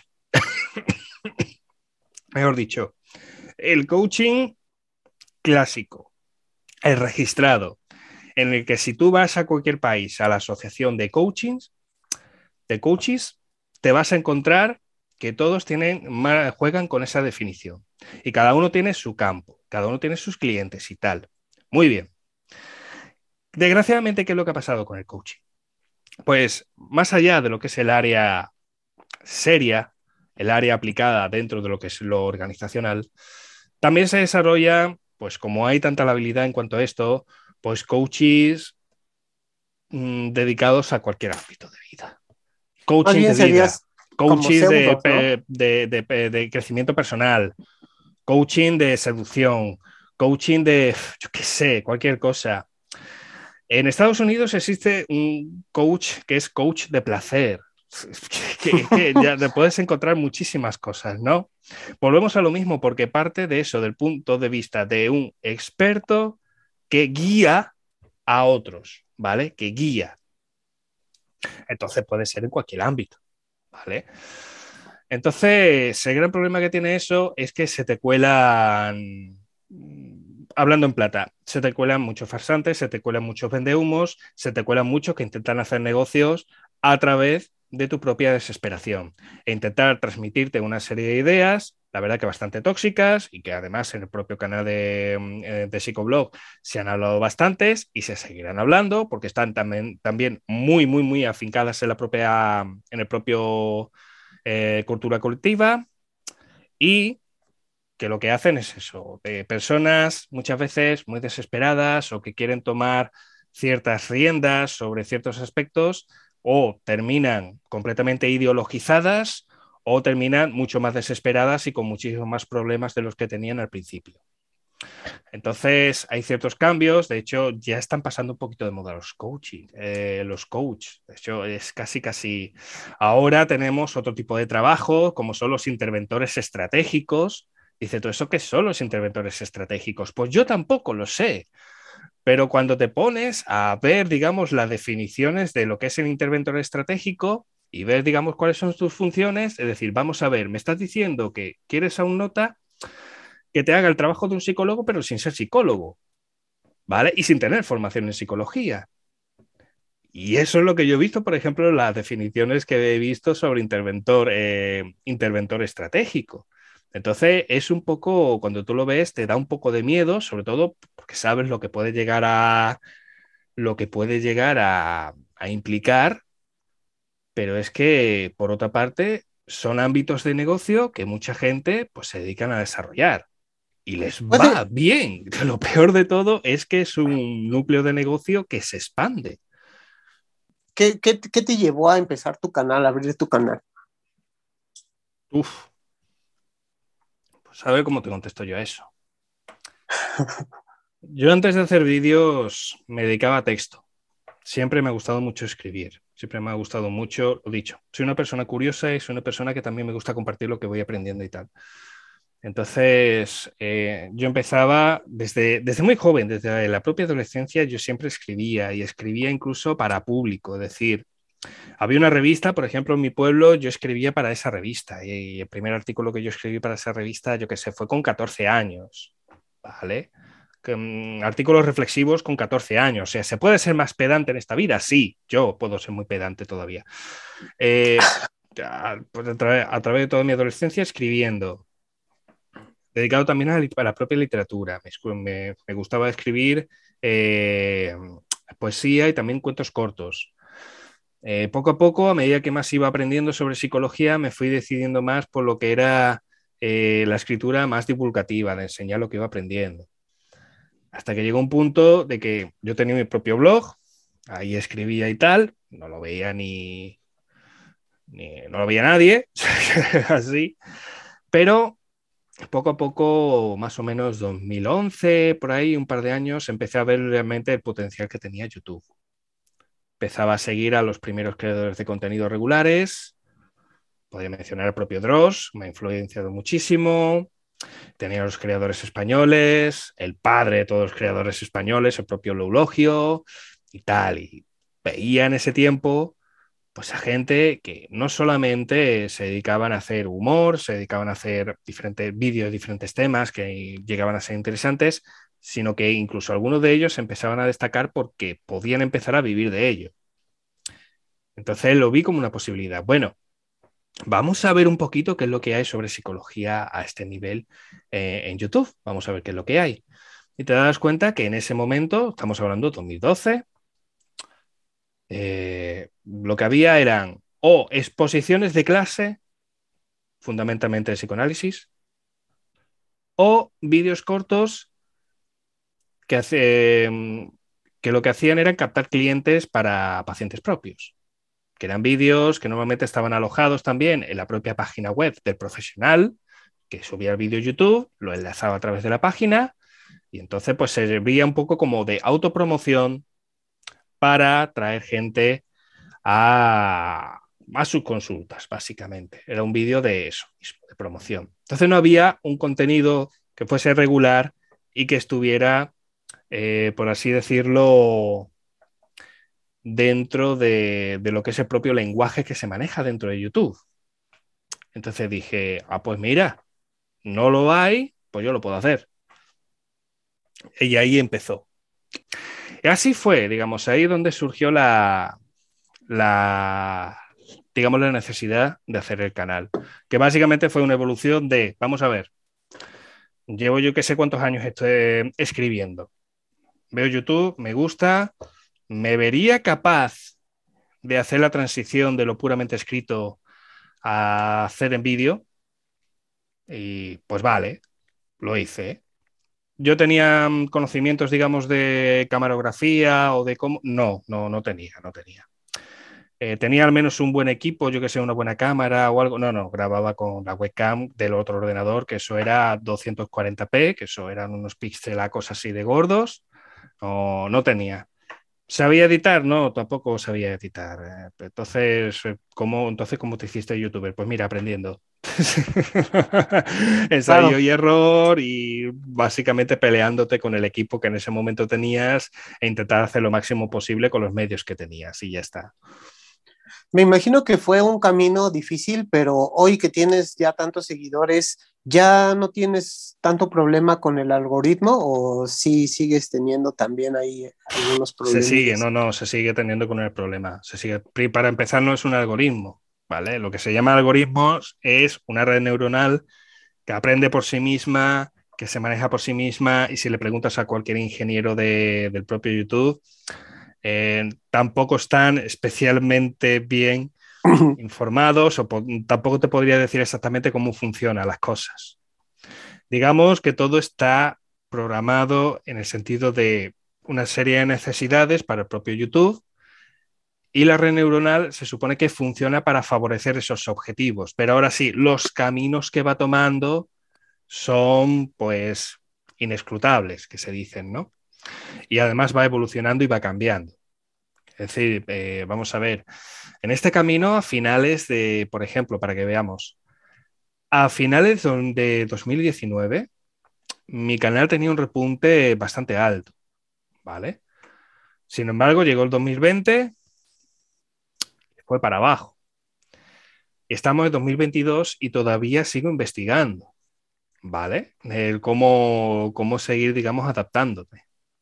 Y de hecho, tengo que seguir haciendo muchos cambios. Que este último año, 2021, ha sido un año de muchísimo aprendizaje sobre cómo funciona YouTube por dentro. Y a pesar de todo lo aprendido, todavía tengo que aplicar muchísimos cambios. Por lo cual, eso de relajarse, eh, no, nunca. En YouTube nunca te puedes relajar. Y eso te lo puedo decir yo, como te incluso te lo pueden hacer creadores que llevan a lo mejor mucho tiempo. ¿Vale? Que ya son muy veteranos y que básicamente pues viven de YouTube y tienen contacto directo con YouTube y hace pues están formados directamente por la gente de YouTube. ¿Vale? Te lo dicen exactamente igual. Es nunca te relajes, porque de hecho suele pasar de creadores, sobre todo cuando son creadores jóvenes. Creadores que por suerte lo petan, se vuelven muy famosos y se terminan encasillando. Entonces llega un momento en el que ven que ya los vídeos no tienen el mismo efecto que antes, que se están quedando atrás, que ya no ganan lo mismo que ganaban a lo mejor hace un par de años, eh, se lleva las manos a la cabeza, dice voy a desaparecer. Y en plena desesperación, en vez de adaptarse, lo que hacen es hacer auténticas locuras. Y hacen, pues bueno, mm, tiran por temas de la polémica, intentan hacer eh, actos un tanto desesperados en los que se ve, pues eso, la desesperación por intentar pillar vistas sí o sí. Y ojo, dentro de YouTube no nos vamos a mentir. Estamos en YouTube, lo que queremos son vistas. ¿Vale? Lo que pasa es que es muy diferente, como por ejemplo, yo que sé, canales como muy grandes y muy consolidados a nivel de divulgación, como puede ser Quantum Fracture, ¿vale? De Crespo, hablando de física, eh, que es un canal que se dedica a recibir visitas por lo interesante de sus vídeos, por cómo están editados, por el conocimiento que ofrece, por la interacción además que ofrece y por cómo se promociona el propio creador, a querer rescatar vistas por Mm, hacer una barbaridad en mitad de la calle. Claro. Es entre la diferencia entre llamar la atención para ofrecer como un producto de calidad o una información de calidad o servirte directamente pues de, eso, ¿no? De autoexhibirte, de, de, perder incluso parte de la dignidad por tal de rascar unos pocos, unas pocas vistas. Y eso, eso, lo hace un poco difícil en YouTube, ¿no? Porque el consumo de contenido, o no, no digo, probablemente tú vas a saber millones de veces mejor que yo, porque, pero nosotros lo que hemos visto, por ejemplo, de entrada nuestro formato, que es de más de dos horas, nadie se va a chutar en YouTube dos horas de, un podcast. Nosotros tenemos como más, más seguidores en el formato de, de podcast de audio en, en Spotify. Apenas tenemos como 1200 seguidores pero sí te das cuenta de que el nivel de reproducciones y el consumo de contenido es más en esa plataforma que en videos de YouTube, en videos con que la gente se va más a lo inmediato, ¿no? Al placer inmediato. También es verdad que vuestro formato en concreto, formato de podcast, es un formato que ahora está muy fresco, mm. ¿vale? A lo mejor hace algunos años decir, eso de audio, nada más, eso, un programa de radio, eso no lo escucha nadie, joder. Ahora lo que está ahí, hacer vídeos. Hacer vídeos en YouTube, ¿no? Ponte a hacer vídeos en YouTube. Súbelo directamente en YouTube, verás tú qué bien. No, no, no, no. Eh, el podcast, el formato del podcast ha evolucionado mucho. De hecho, se puede hacer, y de hecho existen programas muy buenos de podcast donde igualmente lo reproduces justamente por YouTube Igualmente después tienes el programa en audio en, los diferentes, en las diferentes plataformas donde también se sube eh, se suben podcasts, no solamente Spotify, sino todas, ¿no? Eh, yo qué sé, aquí en España uno de los principales representantes que tenemos es el de Wild Project, ¿vale? El canal de Jordi Wild dedicado exclusivamente a hacer podcast. Él tiene sus fragmentos subidos a YouTube, también con muy buena calidad, como si se, vamos, él se ha montado como una mini cabinita de radio y es como si tuviera una cabina de radio. Eh, en su momento también Logan Paul, un youtuber, de esto de lo que te he dicho, de los que se ganaba, digamos, el pan a base de, tirar de, su propia dignidad, digamos, como casi como que ha sentado cabeza, y también tiene su propio canal y su propio eh, programa de podcast que le va infinitamente mejor a como le iba con los otros vídeos. Es decir, es un formato que, que, se está sentando y que se puede ser igualmente creativo y se puede seguir ofreciendo eh, un producto muy, muy, muy, muy interesante y valioso y que es el mejor momento para que se desarrolle. Pero claro, hay que saber también cuáles son las áreas donde mejor puedes desarrollarte. Eso sí, si vosotros notáis que donde más lo estáis petando ahora mismo es en, Spotify, pues lo mejor es que os sigáis informando sobre, sobre eso, sobre cómo seguir creciendo en Spotify, sobre qué tipos de, productos o incluso de marcas os podían llegar a patrocinar en un futuro, de qué manera podíais llegar a monetizar este servicio que estáis dando, porque al fin y al cabo, cuando se hace un desarrollo un tanto más largo de cualquier proyecto, todo el mundo va a buscar justamente eso, la monetización de alguna manera, ya sea a través de suscripciones, ya sea a través de patrocinadores, de lo que sea. Pero eso no es por, la, por el ánimo de, del egoísmo, decir, ah, nos queremos enriquecer, no. Es porque todo el mundo tiene ese sentido de decir, vamos a ver, si se me está dando bien esto, si ya llevo un aprendizaje, ya llevo un recorrido, si a la gente le gusta, ¿por qué no voy a tener yo pues, la capacidad de vivir de esto?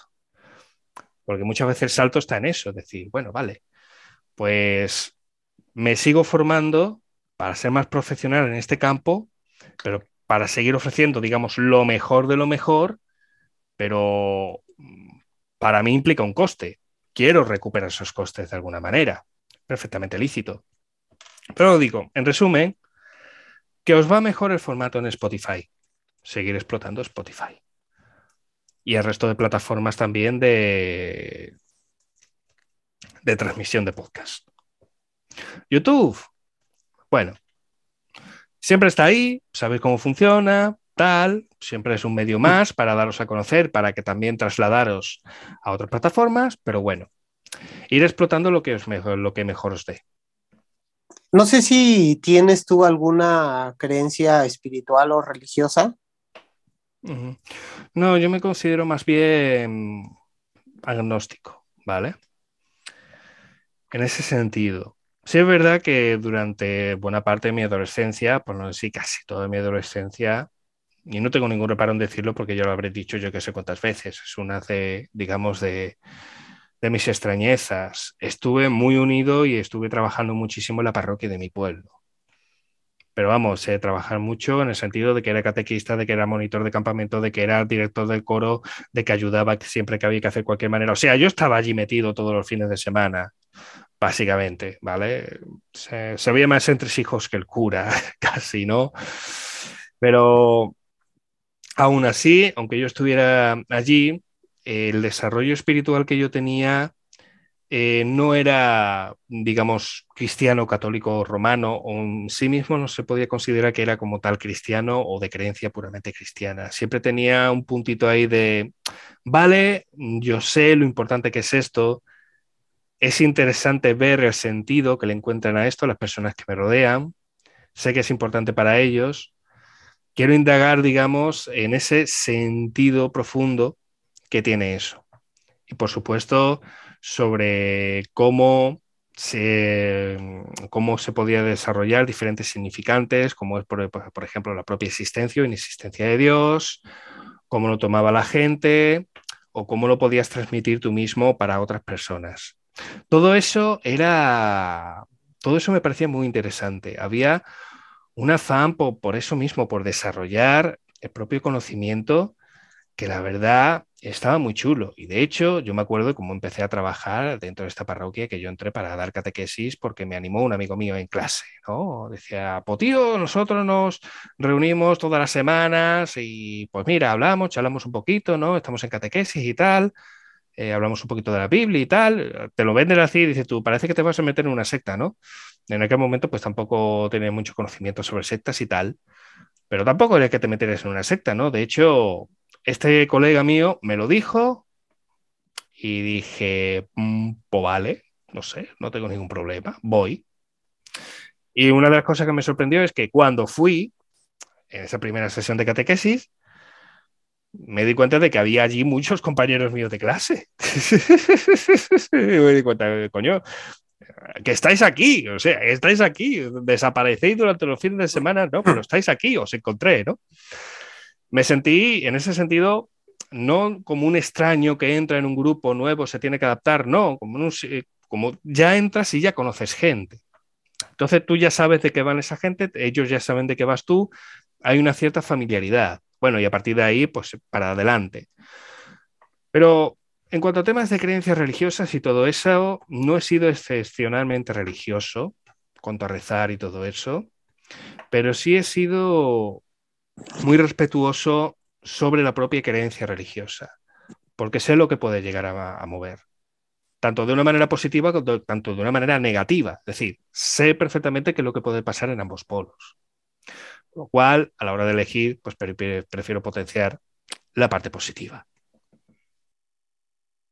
Claro, es, es interesante porque nosotros normalmente cuando les preguntamos a, a nuestros invitados, tenemos respuestas de todo tipo, ¿no? Desde la parte atea, que es más, un poquito más eh, crítica, la parte agnóstica que dice, bueno, yo como científico no tengo evidencia de, de ello y tampoco tengo... Sí, claro, pero no lo este, niego, es decir, si tú me muestras una evidencia o lo que sea, pues vale, empezamos a discutir desde ahí, por supuesto.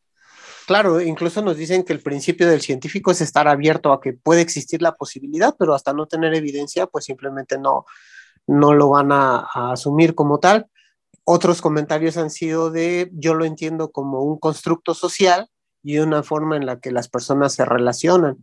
Otra persona nos dijo, por ejemplo, yo he sufrido un poco porque soy de origen judío y como físico que estudia cuántica, pues este, yo soy, soy completamente ateo, entonces choca por completo mis costumbres con, con, lo que yo estudio, ¿no? Entonces hay como muchos puntos encontrados y es muy interesante saber que en todos cabe esa distinción de decir, no estoy en contra, pero tampoco puedo confirmar nada, ¿no? Soy, soy, estoy abierto porque existe también la, la tendencia y creo que cada vez es más frecuente. Me gustaría preguntar, ¿tú, tú cómo consideras esto? Pero veo mucho una tendencia crítica, lo cual está bien, pero crítica a lo mejor un poquito más extrema o con tintes violentos hacia la religión. Claro, ha hecho una de barbaridades que es justificable de dónde viene esa crítica, ¿no?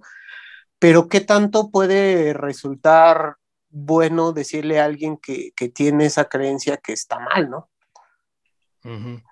A ver, yo he visto de todo.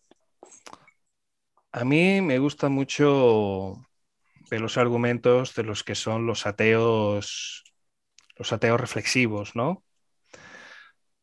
Eh, pero también he visto lo que bien representa Oscar. Y es que estamos en un tiempo en el que cada vez más nos gusta más meternos en la trinchera ideológica, sea cual sea, ¿vale?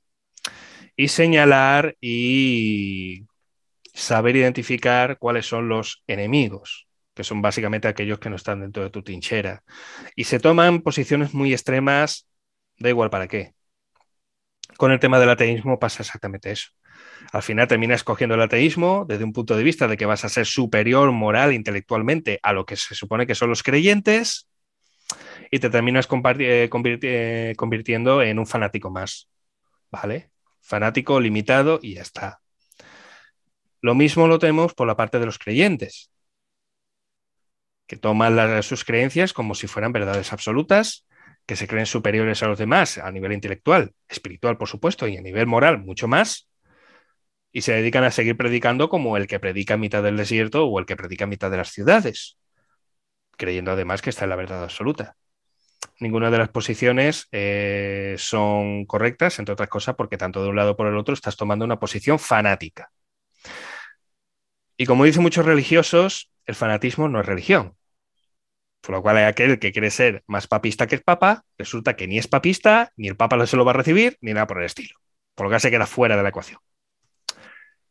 Esto da muchísimo coraje para aquellos que son creyentes y tal.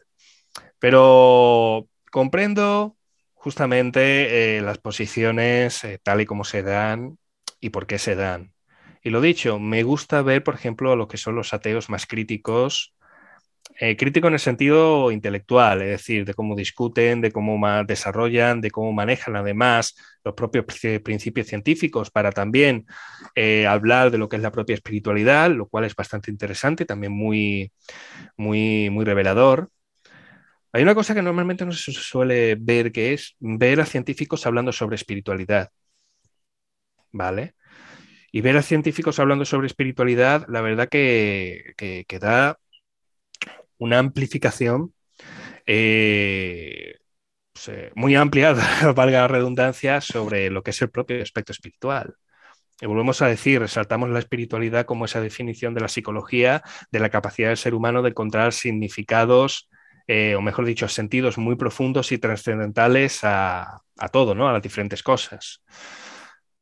Por lo cual es en ese sentido, si queremos tratar, como bien has dicho, Oscar, ¿no? que es tema de la religión y Dios y tal, son como constructos sociales que ayudan a las personas a relacionarse en unos contextos concretos, vale, estupendo, es una, es una definición que se, hace, que se haría perfectamente desde la propia, desde la propia sociología, ¿no?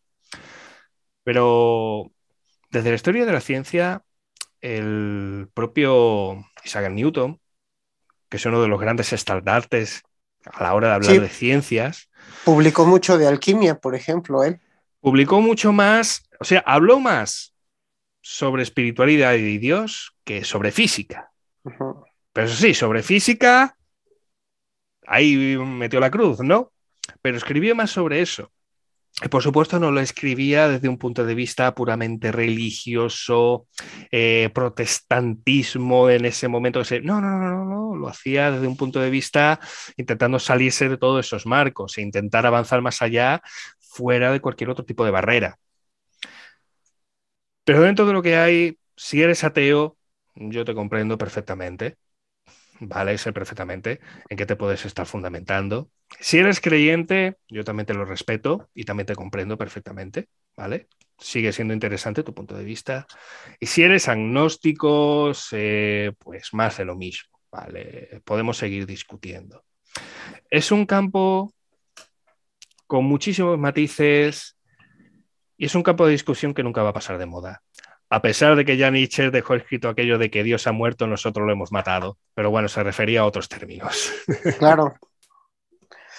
Oye, sobre, sobre este contenido que haces en tu canal, eh, especialmente en la parte crítica, ¿en qué momento te empezaste tú a encontrar con como el coaching, como las sectas, como ese tipo de, de cosas que cada vez creo que evoluciona porque ahora que he estudiado, he estado leyendo mucho de física, me encontré ya incluso canales donde te venden este saltos cuánticos y sanación cuántica. No sé, ah, me contó, digo, este es algo bien random, pero vale la pena, no sé si has hecho alguna crítica al respecto. Mm, nos estaba comentando uno de los científicos que entrevistamos, todavía no subo el video, pero se llama Daniel Sudarsky, él es un físico, investiga el origen del universo a nivel cuántico. está diciendo físico cuántico. Ajá, que acá en México hay un, te venden una idea de decirte, vale, tú imagínate que tienes ciertos problemas y los quieres resolver. Tú ven conmigo, yo voy a meter tu problema a través de una computadora cuántica y tú estate tranquilo que si no se resuelve en este mundo se va a resolver en el mundo paralelo que tienes. Entonces tú no te preocupes, quédate tranquilo. Y hacen dinero a través de, eso. Lo dicho, son nichos de mercado y nichos de negocio que se desarrollan. ¿Y cómo evolucionan? Eh? sí, sí, ¿no? Porque es que cada vez, a ver, todo consiste en explotar eh, los, el pensamiento mágico en general de la gente que seguimos teniendo, por muy adulto que seamos, y los, iba a decir los estereotipos, pero no, ay, no, siempre es la palabra que se me... Las supersticiones, ¿vale? De hecho, las supersticiones son en sí mismas, eh, digamos, el mm, pensamiento mágico más, más predominante que, que, podemos llegar a tener. Y son pensamientos tan automáticos y tan afianzados que es que son muy difíciles de corregir, ¿no? Ciertos ciertas supersticiones. Entonces, básicamente jugar con eso. Anteriormente eh, dijiste que algo así como que la clásica figura del vendehumos o del gurú y todo eso es algo que siempre ha estado presente en todas las sociedades, solamente que ahora se ha acentuado más con la presencia de las redes. Y tienes razón en el punto de que siempre ha estado presente. Y eh, añadiendo a eso, le añadimos también ese elemento de que se suelen nutrir justamente de las mismas, no voy a decir carencias, sino más bien de fallos que tenemos para procesar la propia realidad, que es caer en esos pensamientos mágicos, en los pensamientos limitantes, en los sesgos cognitivos que tenemos y saberlos explotar dentro, por supuesto, de la cultura en la que te muevas. Y por supuesto, seguir potenciando esas ideas para que tú no te quedes sin pan. ¿Vale? Porque si no, a ver lo que tenemos. Ya ha pasado de moda el ponerle justamente o únicamente elementos puramente espirituales a todo, ¿vale? Todavía se ve mucho, ¿vale? De hecho, está retomando, está teniendo un repunte todo aquello que tiene que ver con, la propia espiritualidad, ¿vale? Pero durante un tiempo se ha encontrado, eh, digamos, la gallina de los huevos de oro, o mejor dicho, se ha encontrado, digamos, la, la, panacea, con esto es con todo lo que tiene que ver con, la, física cuántica. ¿Vale? Ya que hablabas del físico cuántico.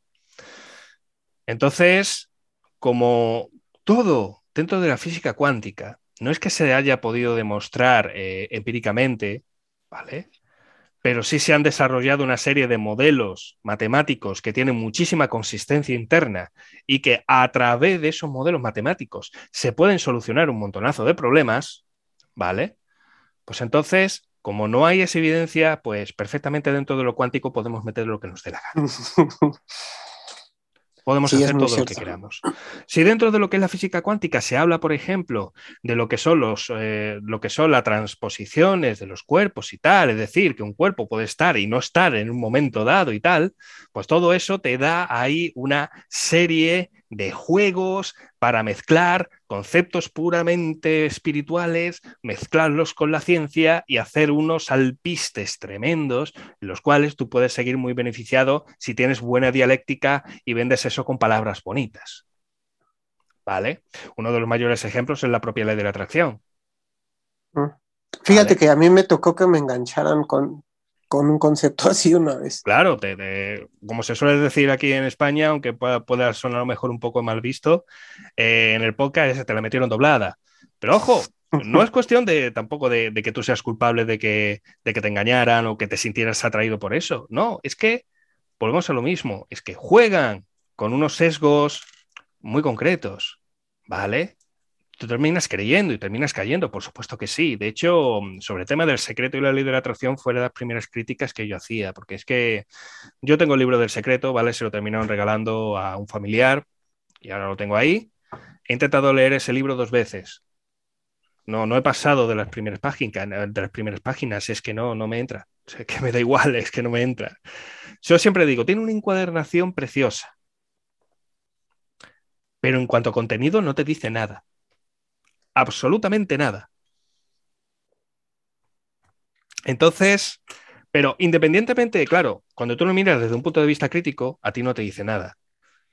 Pero muchísima gente que no quiere contenido crítico, que lo que quiere son soluciones directas y respuestas correctas, pues ese libro la está.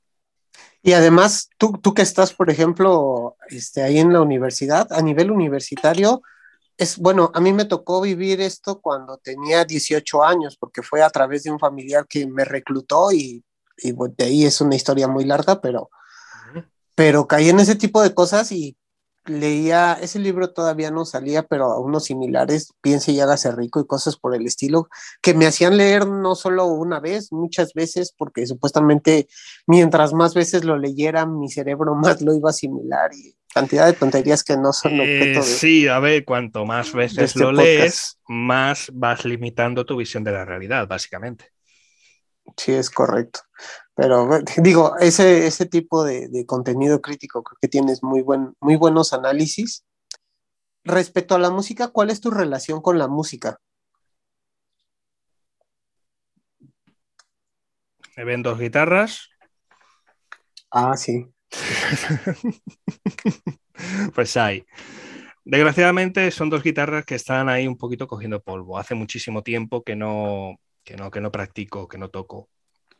Nunca he tocado en grupos ni nada por el estilo, pero siempre ha sido un desarrollo por mí mismo, por gusto, que la verdad eh, siempre me ha gustado.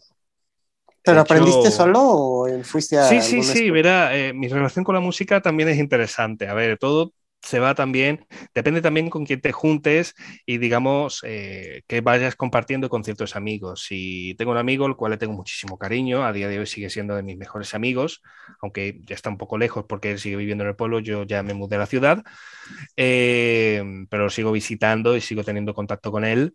Fue, digamos, una persona que me introdujo a la música, pues bueno, hasta este nivel. Y porque no tengo mucho más contacto con él, porque me, tuve que mudar a la ciudad por el tema académico, eh, que si no, seguramente hubiese tenido mucha más influencia de música. Porque él, no es que fuese músico de, de profesión, empezamos teniendo ese trato de adolescente. El adolescente no eres profesional, te gusta mucho la música o lo que sea, pero ya está, ¿no? Pero todo empezó, todo empieza con... A ver, ¿cómo podría estructurarlo? Para que sea épico a la hora de contarlo, porque la verdad que es una historia bastante bonita. Vale, sí, ya sé más o menos cómo, cómo poner los episodios. Era un tiempo donde tenía unos 14 años, 13, 14 años, andaba con, pues eso, con tu pandillita y tal, y, la música que se escuchaba en aquel entonces, la verdad que eran buenos títulos en aquella época. Es decir, en España empezaba a ponerse de moda El Canto del Loco, había salido el segundo disco de, La Oreja de Van Gogh.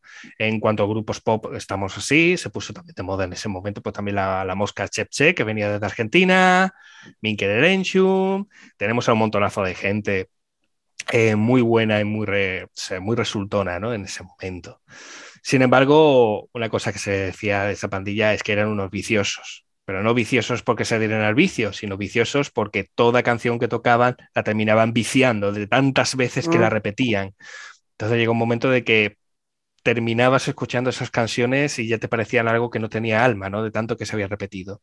Y estaba harto también de escuchar normalmente lo mismo. Me acuerdo, en todo esto se desarrolló, pues bueno, en unos pocos de meses, que este amigo mío eh, muy, muy, muy excitado. Eh, contactó conmigo una vez.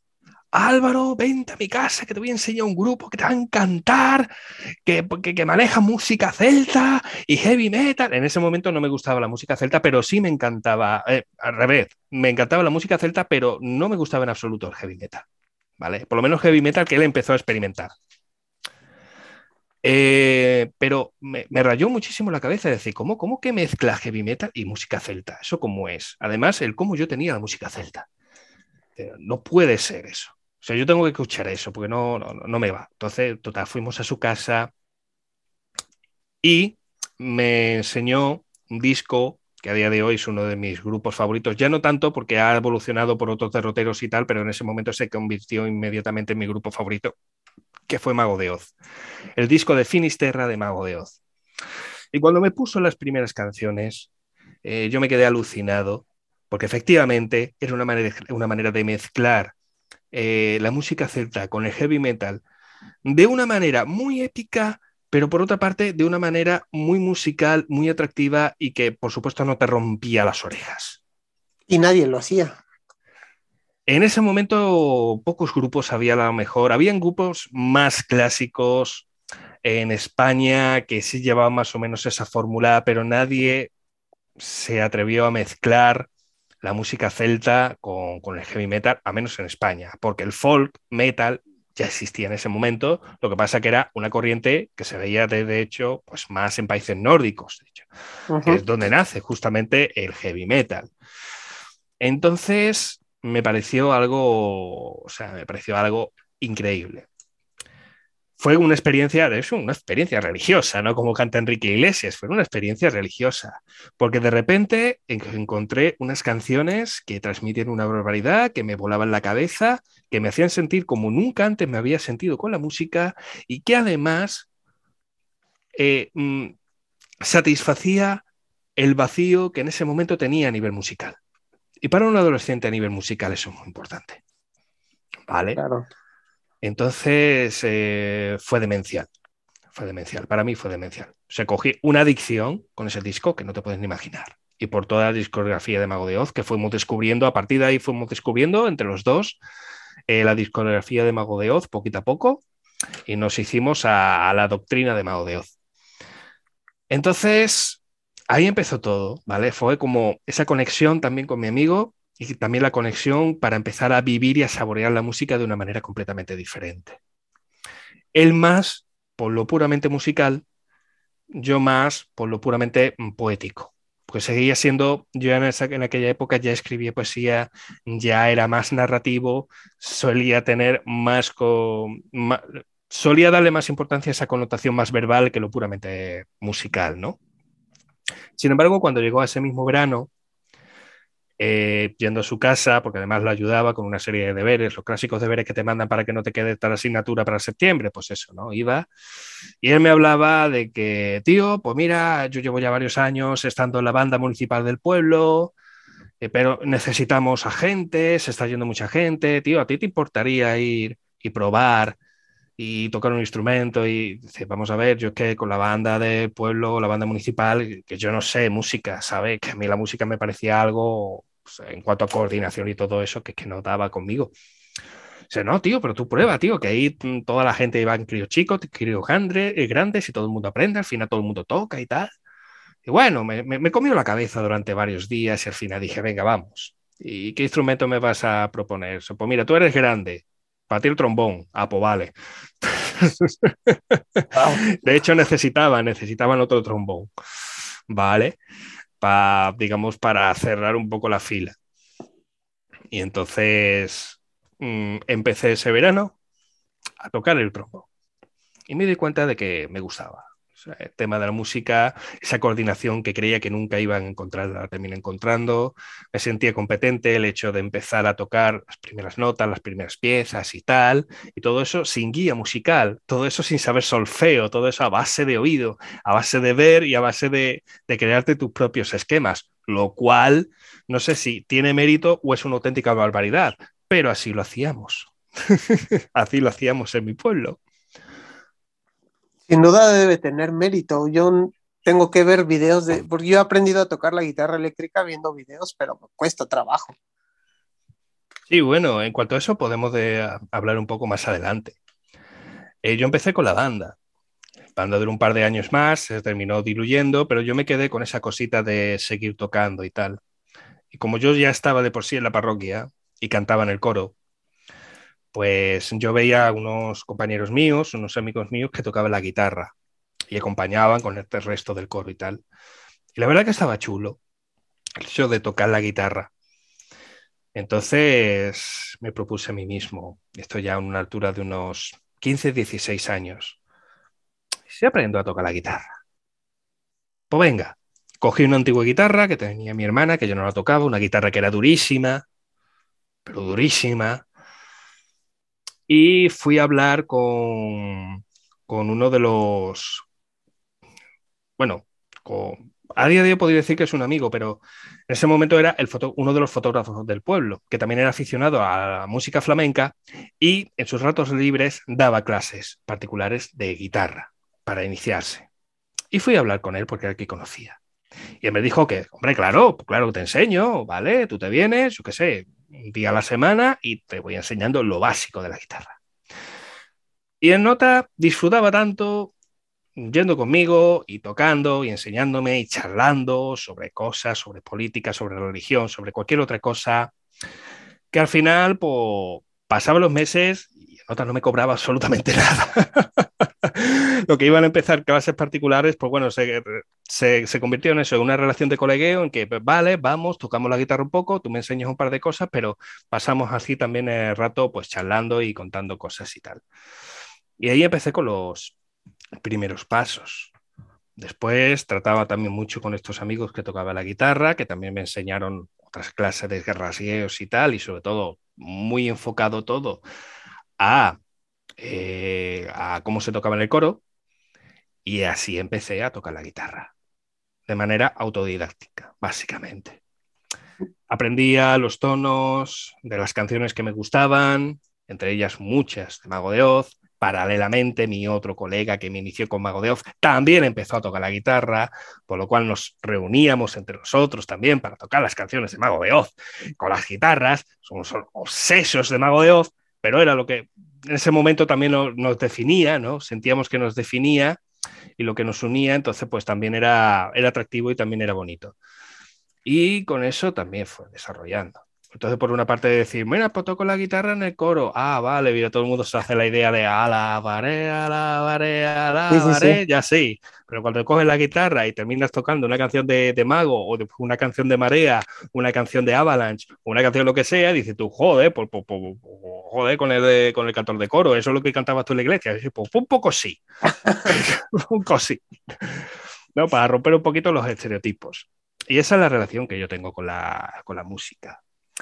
Eh, durante el tiempo de adolescencia y ya los primeros años de adultez, eh, practicaba muchísimo, tenía mucho toque con la guitarra, que desgraciadamente con el paso del tiempo, a medida que se te limita el tiempo, tienes que dedicar para otro tipo de cosas, entre ellas el estudio, pues ya se fue perdiendo esa afición. Pero la verdad que son cosas que echo de menos, que siempre están ahí para decir, venga, ya las recuperaré, pero nunca se terminan de recuperar, ¿no?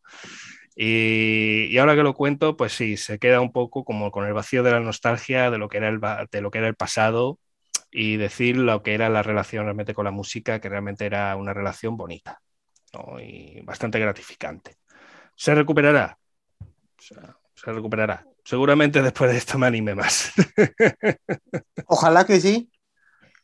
Es un camino muy interesante y además, como dices que te gusta lo poético y la escritura, sus historias de Mago de Oz están muy bien narradas y muy bien escritas. A mí también me gustan en lo personal bastante. Sí, Ellos y, Rata Blanca. sí, saben manejarse muy bien. Rata Blanca, una canción que me voló también la cabeza en su momento, que era El Hada y el Mago. Esa es una canción que tiene ya sus años. Es decir, cuando yo la escuché ya tenía sus años, ¿vale? Pero ya ha pasado mucho más, ¿no? Volviendo a casa también es una canción muy bonita de Rata Blanca. Tiene una discografía bastante bonita. Pero bueno, ya explorando otros discos igualmente épicos, yo recomiendo para aquellos que quieran ver también cosas raras en cuanto a heavy metal, que escuchen, por ejemplo, Rhapsody of Fire, que es un grupo eh, que es un grupo italiano de heavy metal y muy operesco. Es decir, todas sus canciones, tú le quitas todo el guitarreo, todo el teclado, todo el tecleo y todo eso, te queda una obra de ópera. Entonces, lo recomiendo porque es precioso también algunas cosas que hacen. Los voy a escuchar porque yo no los conocía. Entonces, tienes, tienes mucho una vena metalera. Sí, soy muy metalero. A ver, no es lo único que escucho. De hecho, uno de los últimos discos, tengo que ver cómo se llama el autor. Porque el disco en sí se llama no tiene nada que ver con el, heavy metal. Different World, ¿vale? El disco se llama Different World. ¿De Alan Walker? Y es de Alan Walker, efectivamente, de Alan Walker. Y me fascina, me fascina. Solamente me empezó gustando una canción en concreto. Me escuché el disco entero y dije, pues me acaba de fascinar Alan Walker. Quiero ver más de Alan Walker. Sus mezclas, cómo lo hace y tal. Y no tiene nada que ver con el heavy metal. Sé que no tiene nada, absolutamente nada que ver. Vale, pero me encanta, por ejemplo. Avicii en su momento tiene muchísimas canciones que también me encantan. ¿Y tienes algún gusto culposo? Eh, sí, me gustan algunas canciones del género latino que perfectamente podrían entrar dentro de lo que es eh, lo más reggaetonero y tal. De hecho, tengo una lista de reproducción en Spotify que se llama Latinos y tengo ahí algunas canciones de The Yankee y, y compañía, y Pitbull y compañía, pero son canciones que las escucho y la verdad que me alegran muchísimo el día. Por ejemplo, la famosa Danza Kuduro, que tanto digo para su verano, pero Danza Kuduro a mí me encanta. Y Limbo, de Daddy, Yankee también. ¿Vale? Y dices, tú no los considerarías como tal un reggaetonero ni nada por el estilo. De hecho, son canciones que utilizaba mucho mi hermana, que, es, que en su momento fue instructora de Zumba. Y son canciones que encajan perfectamente con ese esquema de Zumba. ¿Vale? De hecho, son canciones. Pitbull, de hecho, se ha hecho de oro con el tema de la zumba. Justamente. Vale, entonces, eh, digamos que esos son mis, mis, gustos culposos. Pero sin embargo, yo diría, no, son como más cercanos a reggaetoneros, pero no, son, no es reggaetón en sí, no, no es eh, reggaetón. Vamos a hablar, como decía Juan Magán, yo qué sé, electrolatino si quieres. Mm. Pero no es para nada reggaetón. Pero ahí está, ¿no? Sí. Oye, y para cerrar, si te gusta la escritura, sin duda debes ser un apasionado lector. Sobre todo de ensayo. ¿De ensayo? De ensayo. No he leído, hace años que no leo novela. De hecho, me aburro. Ah, me aburro. Soy, un puñetero intenso, como he dicho al principio. Solamente leo ensayo. Yo que sé, seguramente la, siguiente frase seguramente, bueno, ¿y qué libros recomendarías de lo último que has leído? Pues mira, pues yo que sé, mira, de autores, Jonathan Hain, ¿vale? Con la mente de los justos y la transformación de la mente moderna, los considero fundamentales, ¿vale? Para entender la moral y para entender cómo entendemos la ideología a día de hoy a nivel, a nivel psicológico, ¿vale? De hecho, de ahí va a salir muchísima inspiración para futuros, para futuros vídeos. Jonathan ah, eh, ¿Qué más? Eh, tengo aquí otro libro bastante interesante.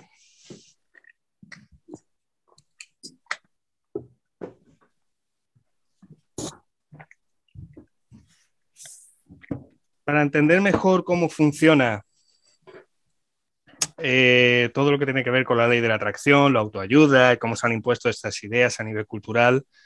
Eh, la vida real en tiempos de la felicidad es una crítica a lo que llamamos psicología positiva y a todas las corrientes pseudo espirituales que surgen desde el siglo XIX y que siguen predominando a día de hoy. Eh, este libro las critica y las destroza, por decirlo de alguna manera, a nivel filosófico y a nivel psicológico de una manera también muy correcta, ¿vale? Podéis encontrar también este libro bastante interesante. Es decir, es bastante tochete, es decir, no es un libro, no es una lectura ligera para nada, ¿vale? No es una lectura ligera en ninguno de los sentidos, pero ahí lo tenéis. Ahora mismo... voy a leer. Sí, ahora mismo estoy con Mate, que esto es más proposición por los propios suscriptores del canal. Mate, ¿no? O, cómo convertirte en el hombre que quiere a las mujeres. A mí el tema de la seducción siempre es algo que me ha traído muchísimo, es algo que me ha encantado siempre, saber lo que son las relaciones, eh, la psicología de las relaciones personales, sobre todo lo que, lo que, tiene que ver con el tema de pareja. Y en el ámbito de la seducción, la verdad que es fascinante. Pues Mate es un libro que lo que hace es recopilar toda la evidencia científica, bueno, no voy a decir toda, pero que sí, que todo lo que se enseña está basado siempre desde la propia evidencia, evidencia científica y se refiere pues eso, a cómo es todo el proceso de ligar. Sin embargo, no es un libro que esté en español, es un libro que está en inglés. Me estoy leyendo en inglés, me está costando, pero estoy disfrutando mucho. Tirando de lo que conozco de inglés, con traductor, con tal, pero bueno, poquito a poco. Poco a poco. Sí. Más, Genial. no sé con eso me quedo y yo creo que con eso nos quedamos. Fíjate tú, de novelas, yo que sé, podía resaltar que también los tengo ahí, eh, la trilogía de la traición de Roma de Santiago Posterguillo, ¿vale? Que es novela histórica. Eso ya para aquellos que les guste un poco más la leyenda, lo que les gusta más la novela histórica. Pero es lo último que he leído en estos últimos años sobre, sobre prosa, ¿vale? Sobre prosa épica y novela. Es lo único. Muy bien. Pues yo generalmente leo mucho ciencia ficción e historia, principalmente historia, pero últimamente leo ficción. Acabo de terminar una trilogía de un autor chino que se llama Xixin Liu. escribió tres libros, se llama la trilogía Recuerdo del pasado de la Tierra. Es muy bueno porque es una novela de ciencia ficción, pero con demasiada física, mucha física. Está ahí también mm. para quienes les guste, lo, pueden leer. Y, y, en realidad para mí tiene un trasfondo filosófico interesante porque es una crítica a parte de lo que platicamos, a, la humanidad, a lo que podría llamársele, que no creo que esté bien dicho, pero naturaleza humana, a cómo nos estamos acabando el planeta, a las diferentes ideologías, cómo se enfrentan. Es, son libros interesantes porque una, una facción de la humanidad, digamos, pide ayuda a los extraterrestres para que vengan e intervengan aquí en la Tierra y no dejen que nos terminemos de autodestruir, pero sale peor. Entonces es, es un análisis interesante. Sí, y además es interesante porque es un autor, como has dicho, que es chino. En cuanto a temas de ciencia ficción, estamos a lo mejor muy familiarizados con los autores más, eh, más europeos. a ver, la cultura occidental por, ahí está, ¿no? Y resaltas a lo mejor figuras como Isaac Asimov con el tema de la robótica y las reflexiones sobre tal, pero desde, desde Oriente nos pueden llegar muchísimas cosas. También soy muy aficionado, por ejemplo, al tema de la animación japonesa, al anime, y desde ahí también hay muchos acercamientos muy reflexivos que, también son muy interesantes.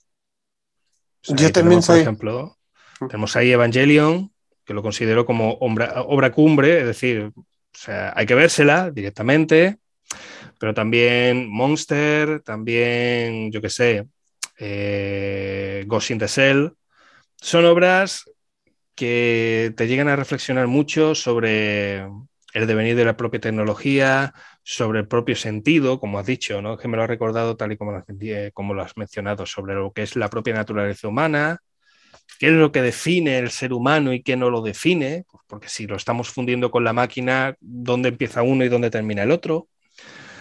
Es interesante, ¿no? Ver que más allá de la literatura, por ejemplo, en el cómic y todo eso, se puede seguir tocando y reflexionando sobre esas cosillas.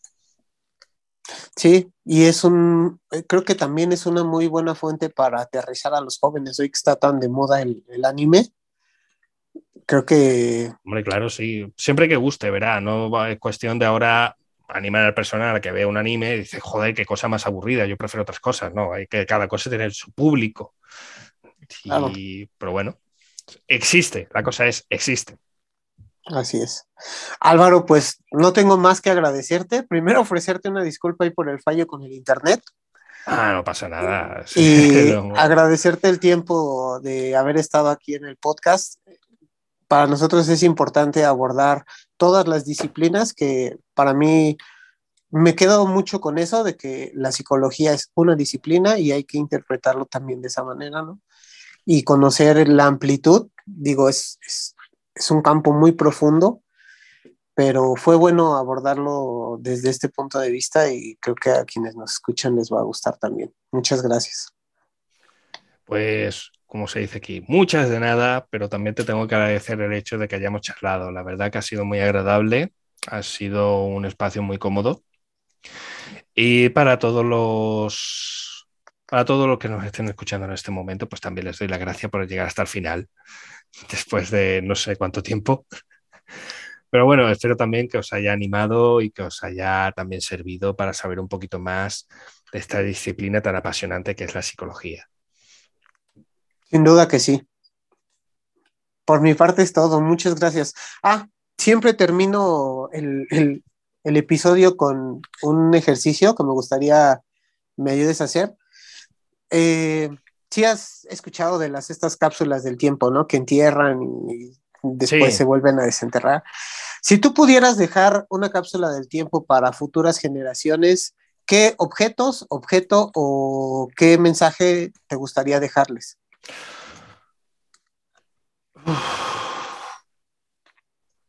A ver, pues uno sería una de las guitarras Otro sería mi DVD de Gladiator, porque me encanta esa película, es mi película favorita. Y dejaría algunos cuadernos de mi colección personal de cuadernos, algunos poemas y tal, porque ya que has hablado de mensajes y todo eso, mira que para que vea, esto se escribía a mano, ¿vale? Está puesto ahí algunas cartas que me escribía y me respondía con gente, porque sí, yo escribía cartas cuando tenías que mandarla por correo y no sabías en absoluto si te iban a contestar. O sea, ahora tenemos unos problemas de ansiedad tremendos porque no sabemos cuándo vamos a recibir el doble check o porque no nos contestan al doble check del WhatsApp. Pues antes no había ansiedad ninguna, ¿vale? Lo que había muchísima ilusión cuando recibías la carta, pero ansiedad no había ninguna. ¿Y qué más? ¿Qué más? ¿Qué más? ¿Qué más? Dejaría también un antiguo libro que leí cuando, cuando te obligaban a leer en lengua. Dejaría una novela que sí me gustó mucho, que se llamaba Todos los detectives, se llama Franaga, una novela juvenil que la verdad que estaba muy bien. Trataba de un chaval que era detective, o quería ser detective, ¿vale? Pues, y ahí empezaba la cosa. Y dejaría también otro tomo de Gustavo Adolfo Becker, de las rimas y leyendas de Gustavo Adolfo Becker. Posiblemente sea, en cuanto a escritores clásicos de literatura eh, de la historia española, para mí personalmente uno de mis favoritos. Cuanto a literatura universal está Oscar Wilde, ¿vale? Pero nos quedamos con Gustavo Adolfo Becker por dar eh, el, repunte andaluz. Y además de la tierra, que era de Sevilla. Y creo que yo no dejaré mucho más. ¿eh? Bueno, sí.